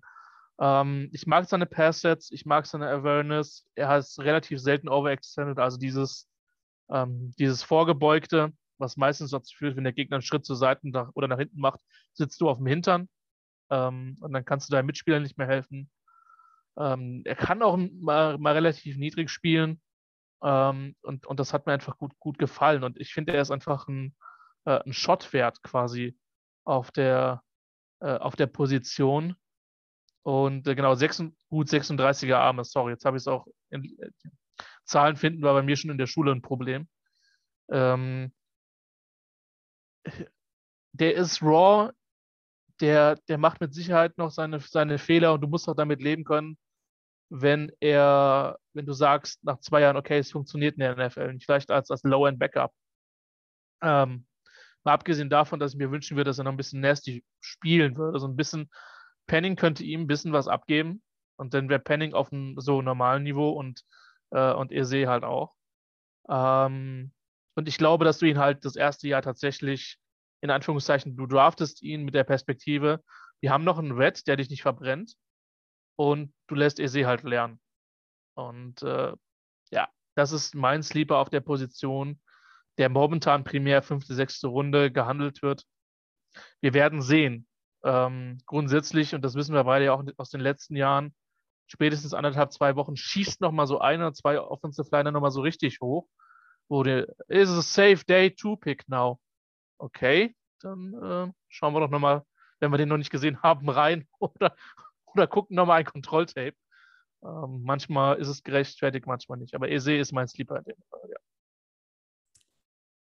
So ein bisschen von der Beschreibung her, ein bisschen wie Oli Udo vor ein paar Jahren, als er aus dem College gekommen ist, der ja auch super roh war, aber halt auch mit seiner Länge, mit seinem, seinen Körpermaßen ebenso der war, wo man sagen könnte, wenn er irgendwann mal lernt, wie man Football spielt, dann kann daraus echt was werden. Und die Vikings haben ihn damals eigentlich an einem guten Punkt gezogen. Ähm, wo er halt eben nicht starten musste, war halt eben auch äh, Right Tackle, hatte auch nur Right Tackle gespielt und haben ihn da eigentlich auch relativ gut entwickelt. Also es war halt auch immer so, dass man gesagt hat, okay, der hat sich jetzt in einen guten Backup entwickelt und vielleicht, äh, vielleicht irgendwann mal mehr, wenn wir es mal brauchen, falls O'Neill irgendwann mal auf die linke Seite geschoben wird. Wobei auch da muss ich sagen, ich bin absolut kein Fan davon, Offensive Linemen die Seiten wechseln zu mhm. lassen. Ja. Äh, also ich glaube, ich weiß nicht, ob das Josh Sitten war, dieses Zitat, was ich immer wieder hochbringe, äh, dass es echt dass ein Wechsel der Seite teilweise so ist, als wenn man jetzt versuchen würde, sich mit links den Hintern abzuwischen.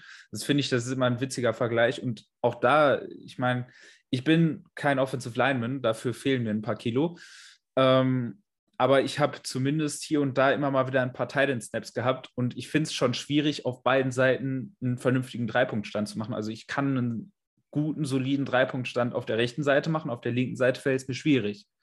Äh, das, sind so, das sind so Sachen, die sind in der O-Line immer sehr, sehr sensibel und ich glaube, dass, äh, dass es manchmal bei Leuten dieses Verständnis nicht ganz so da, wenn es dann wieder geht, auch dann schieben wir den halt jetzt von der Position auf die Position und damit der auf die Position kann und dann wird der noch dahin geschoben. Das ist halt gerade in der Offensive Line echt nicht einfach, weil da eben Bewegungsmuster drin sind, die, die einfach so, so gelernt sind und die man dann gar nicht richtig abrufen kann. Und da ist teilweise schon der Stand, der einfach nicht richtig passt äh, der sich vielleicht nicht richtig anfühlt. Mein, auch da ist es ja echt wichtig, man muss sich gerade beim Stand auch erstmal wohlfühlen und vernünftig fühlen. Und wenn da schon das Gefühl nicht richtig da ist, dann, dann ist auch meistens das, was danach kommt, nicht richtig da. Und deswegen äh, haben die Vikings, jetzt bin ich ein bisschen abge, äh, abgedriftet, eben das mit äh, Udo, dass man ihn jetzt letztes Jahr von Tackle auf Guard geschoben hat und zwischendurch noch Left Tackle hat spielen lassen, obwohl er seine ganze Karriere Right Tackle gespielt hat. Ähm, das haben die Vikings da letztes Jahr ein bisschen verbockt. Sonst hätte das, glaube ich, auch so ein Projekt wie eben so ein Obina Ese hätte das. Also, das ist ein ähnliches Projekt von den Tools her und wenn man das vernünftig entwickelt, dann kann daraus irgendwann mal vielleicht zumindest ein solider, ein solider sechster Offensive Lineman werden, den man dann bei Verletzungen eben mal reinwerfen kann, der dann nicht auf Storm Norton Level performt. Ja, ja. mein Sleeper, äh, die Leute, ich weiß nicht, inwieweit äh, die Leute das wissen, eigentlich war die Receiver-Gruppe heute angekündigt. Äh, geplant wenn wir da nicht äh, spät noch mit Absagen zu kämpfen gehabt hätten und hätten improvisieren müssen. Deswegen habe ich einen Receiver mitgebracht äh, für den Sleepers Corner. Wie letzte Woche auch. Letzte Woche hatte ich ja mit Romeo Dubs schon einen Receiver. Diese Woche ein Receiver, der wahrscheinlich noch deutlich später gehen wird. Äh, der Teil, also ich habe zum Beispiel mal geguckt, auf dem PFF-Board ist der gar nicht drauf. Ähm, Miami Receiver, äh, Mike Harley oder Harley oder da bin ich mit der Aussprache nicht ganz, äh, nicht ganz klar. Kleiner Receiver, viel im Slot eingesetzt, aber ein bisschen falsch eingesetzt, meiner Meinung nach, von Miami, weil Miami eben, ihn eben sehr viel auf kurzen Routen, auf den klassischen Slot-Routen so eingesetzt hat. Also äh, kurze Hitches, äh, In-Routen, Out, äh, Slant, eben diesen ganzen kurzen Routenbaum und dann halt auf den Speed danach gesetzt hat. Das ist auch hier und da mal als Returner eingesetzt worden, äh, einfach wegen dem Körpertyp, weil er eben einfach schnell und klein ist, wo man erwarten könnte, dass er auch, äh, auch beweglich ist. Das ist er in vollem Lauf eigentlich gar nicht so krass. Also er ist ein solider Route Runner, aber er ist im Open Field halt keiner, der da viel die Leute aussteigen lässt, sondern er ist von seinen physischen Fähigkeiten meiner Meinung nach eben eher so ein Deep Threat, so ein, so ein ich weiß nicht, der letzte Vikings-Spieler, den man da nennen könnte, wäre Aldrick Robinson, äh, der eine ähnliche Rolle gehabt hat. Das wäre so die Rolle, die ich, in der ich ihn eher sehen würde. Es ist jemand, der eben sehr schnell ist auf einer geraden Linie, der auch, wie gesagt, ein solider Route ist, aber halt eben jemand, der nicht, ab, nicht der absolut beweglichste ist, obwohl er eben sehr, äh, sehr klein ist. Aber das wäre halt eben so ein klassischer, so ein klassischer Deep Threat, den man eben irgendwann in Runde 5, 6 draften könnte, ähm, wenn man halt noch jemanden sucht, der eben bei einer, der eine Defense halt eben tief noch beschäftigen kann und eventuell einfach nur als Decoy äh, einfach mal die, die tiefen Overrouten zum Beispiel freimacht in Yankee-Konzepten oder sowas. Ähm, dafür dafür wäre das halt jemand, der da einfach eine Nische für sich finden kann. Ähm, gute Ballskills für seine Größe. Er wird halt bei seiner Größe kein großer Contest-Catch-Receiver sein, aber er hat sichere Hände, ähm, hat auch einen für seine Größe relativ soliden Catch-Radius. Er ist halt, er hat halt einfach nicht die Physis, um in Contested-Situationen großartig, äh, großartig was rauszuholen. Aber er hat gute Adjustments zum Ball. Auch da eben wieder jemand, der tief vielleicht auch mal einen inakkuraten Wurf äh, irgendwie retten kann.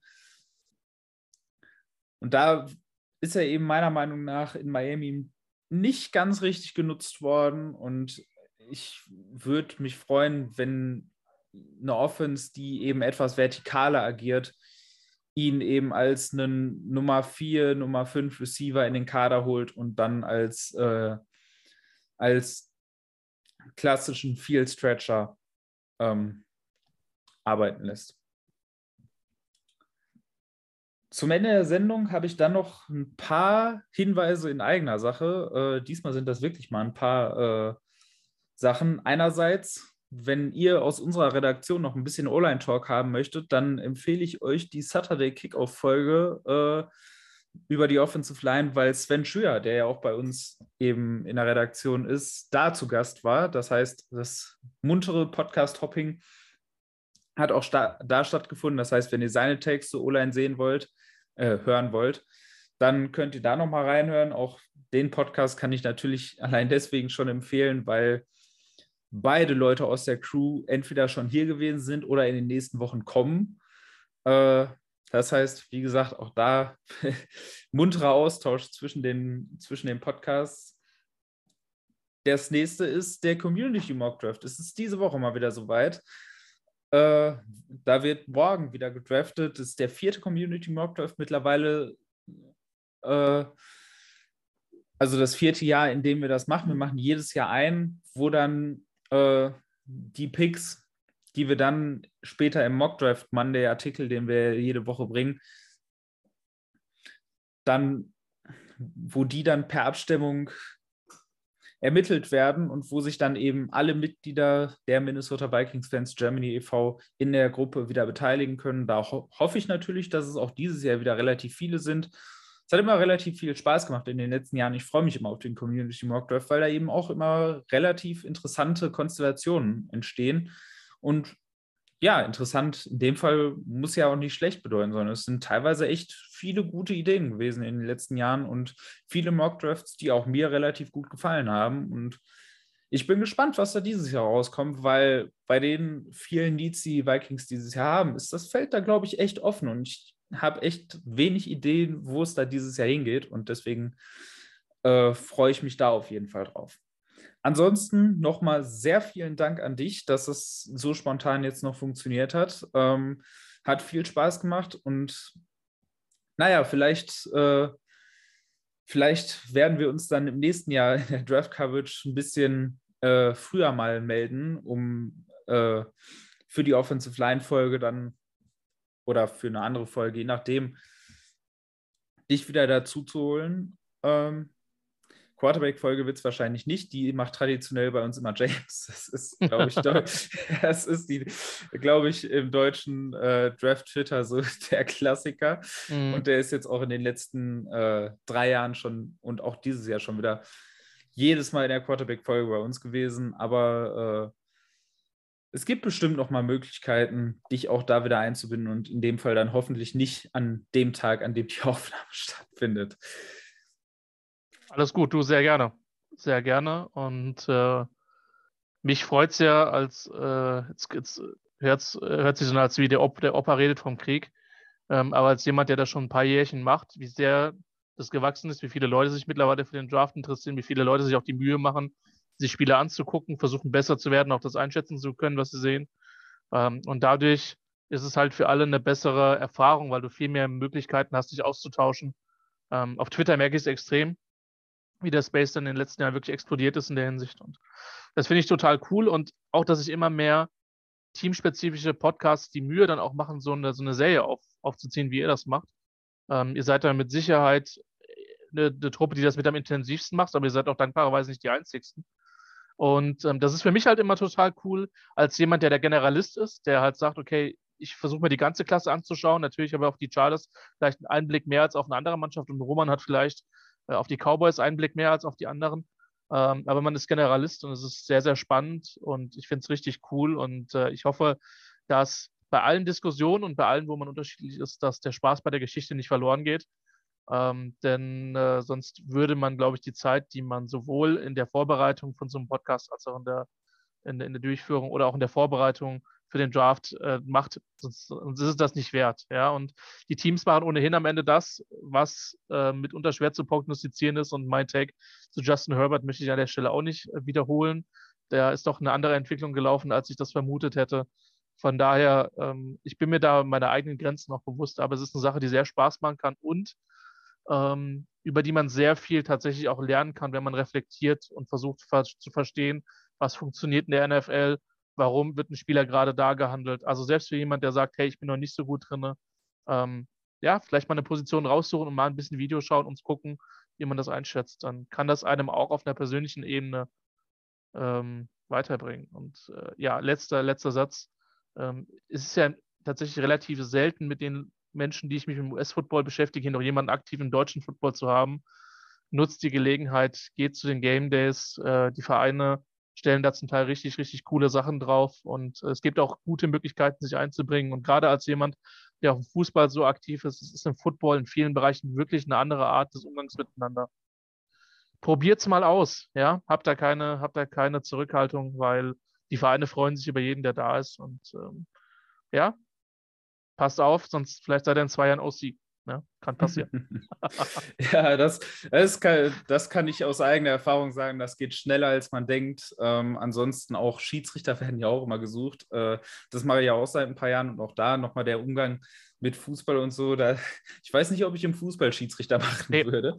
Nee. Ähm, Im Football ist das tatsächlich ganz angenehm, muss ich ehrlich sagen. Also habe ich auch noch nicht viele schlechte Erfahrungen gemacht. Deswegen nochmal, also es ist eine sehr angenehme Atmosphäre bei den meisten Vereinen am Game Day äh, wer in seiner Region was hat, immer gerne vorbeikommen. Ähm, ich glaube, die meisten Fre Vereine freuen sich da sehr gerne und es gibt definitiv sehr viele Möglichkeiten, sich da einzubringen, selbst man, wenn man sich vielleicht körperlich nicht zutraut, selber zu spielen. Wobei auch das würde ich immer in Frage stellen, weil äh, du wirst vielleicht abgesehen von den, von den äh, Top-Ligen hier in Deutschland auch nicht die absoluten Top-Athleten immer überall hier ja. haben äh, im Football. Dementsprechend vielleicht auch einfach mal im Probetraining mal schauen, wie man da vielleicht doch besser mithält, als man das so denkt.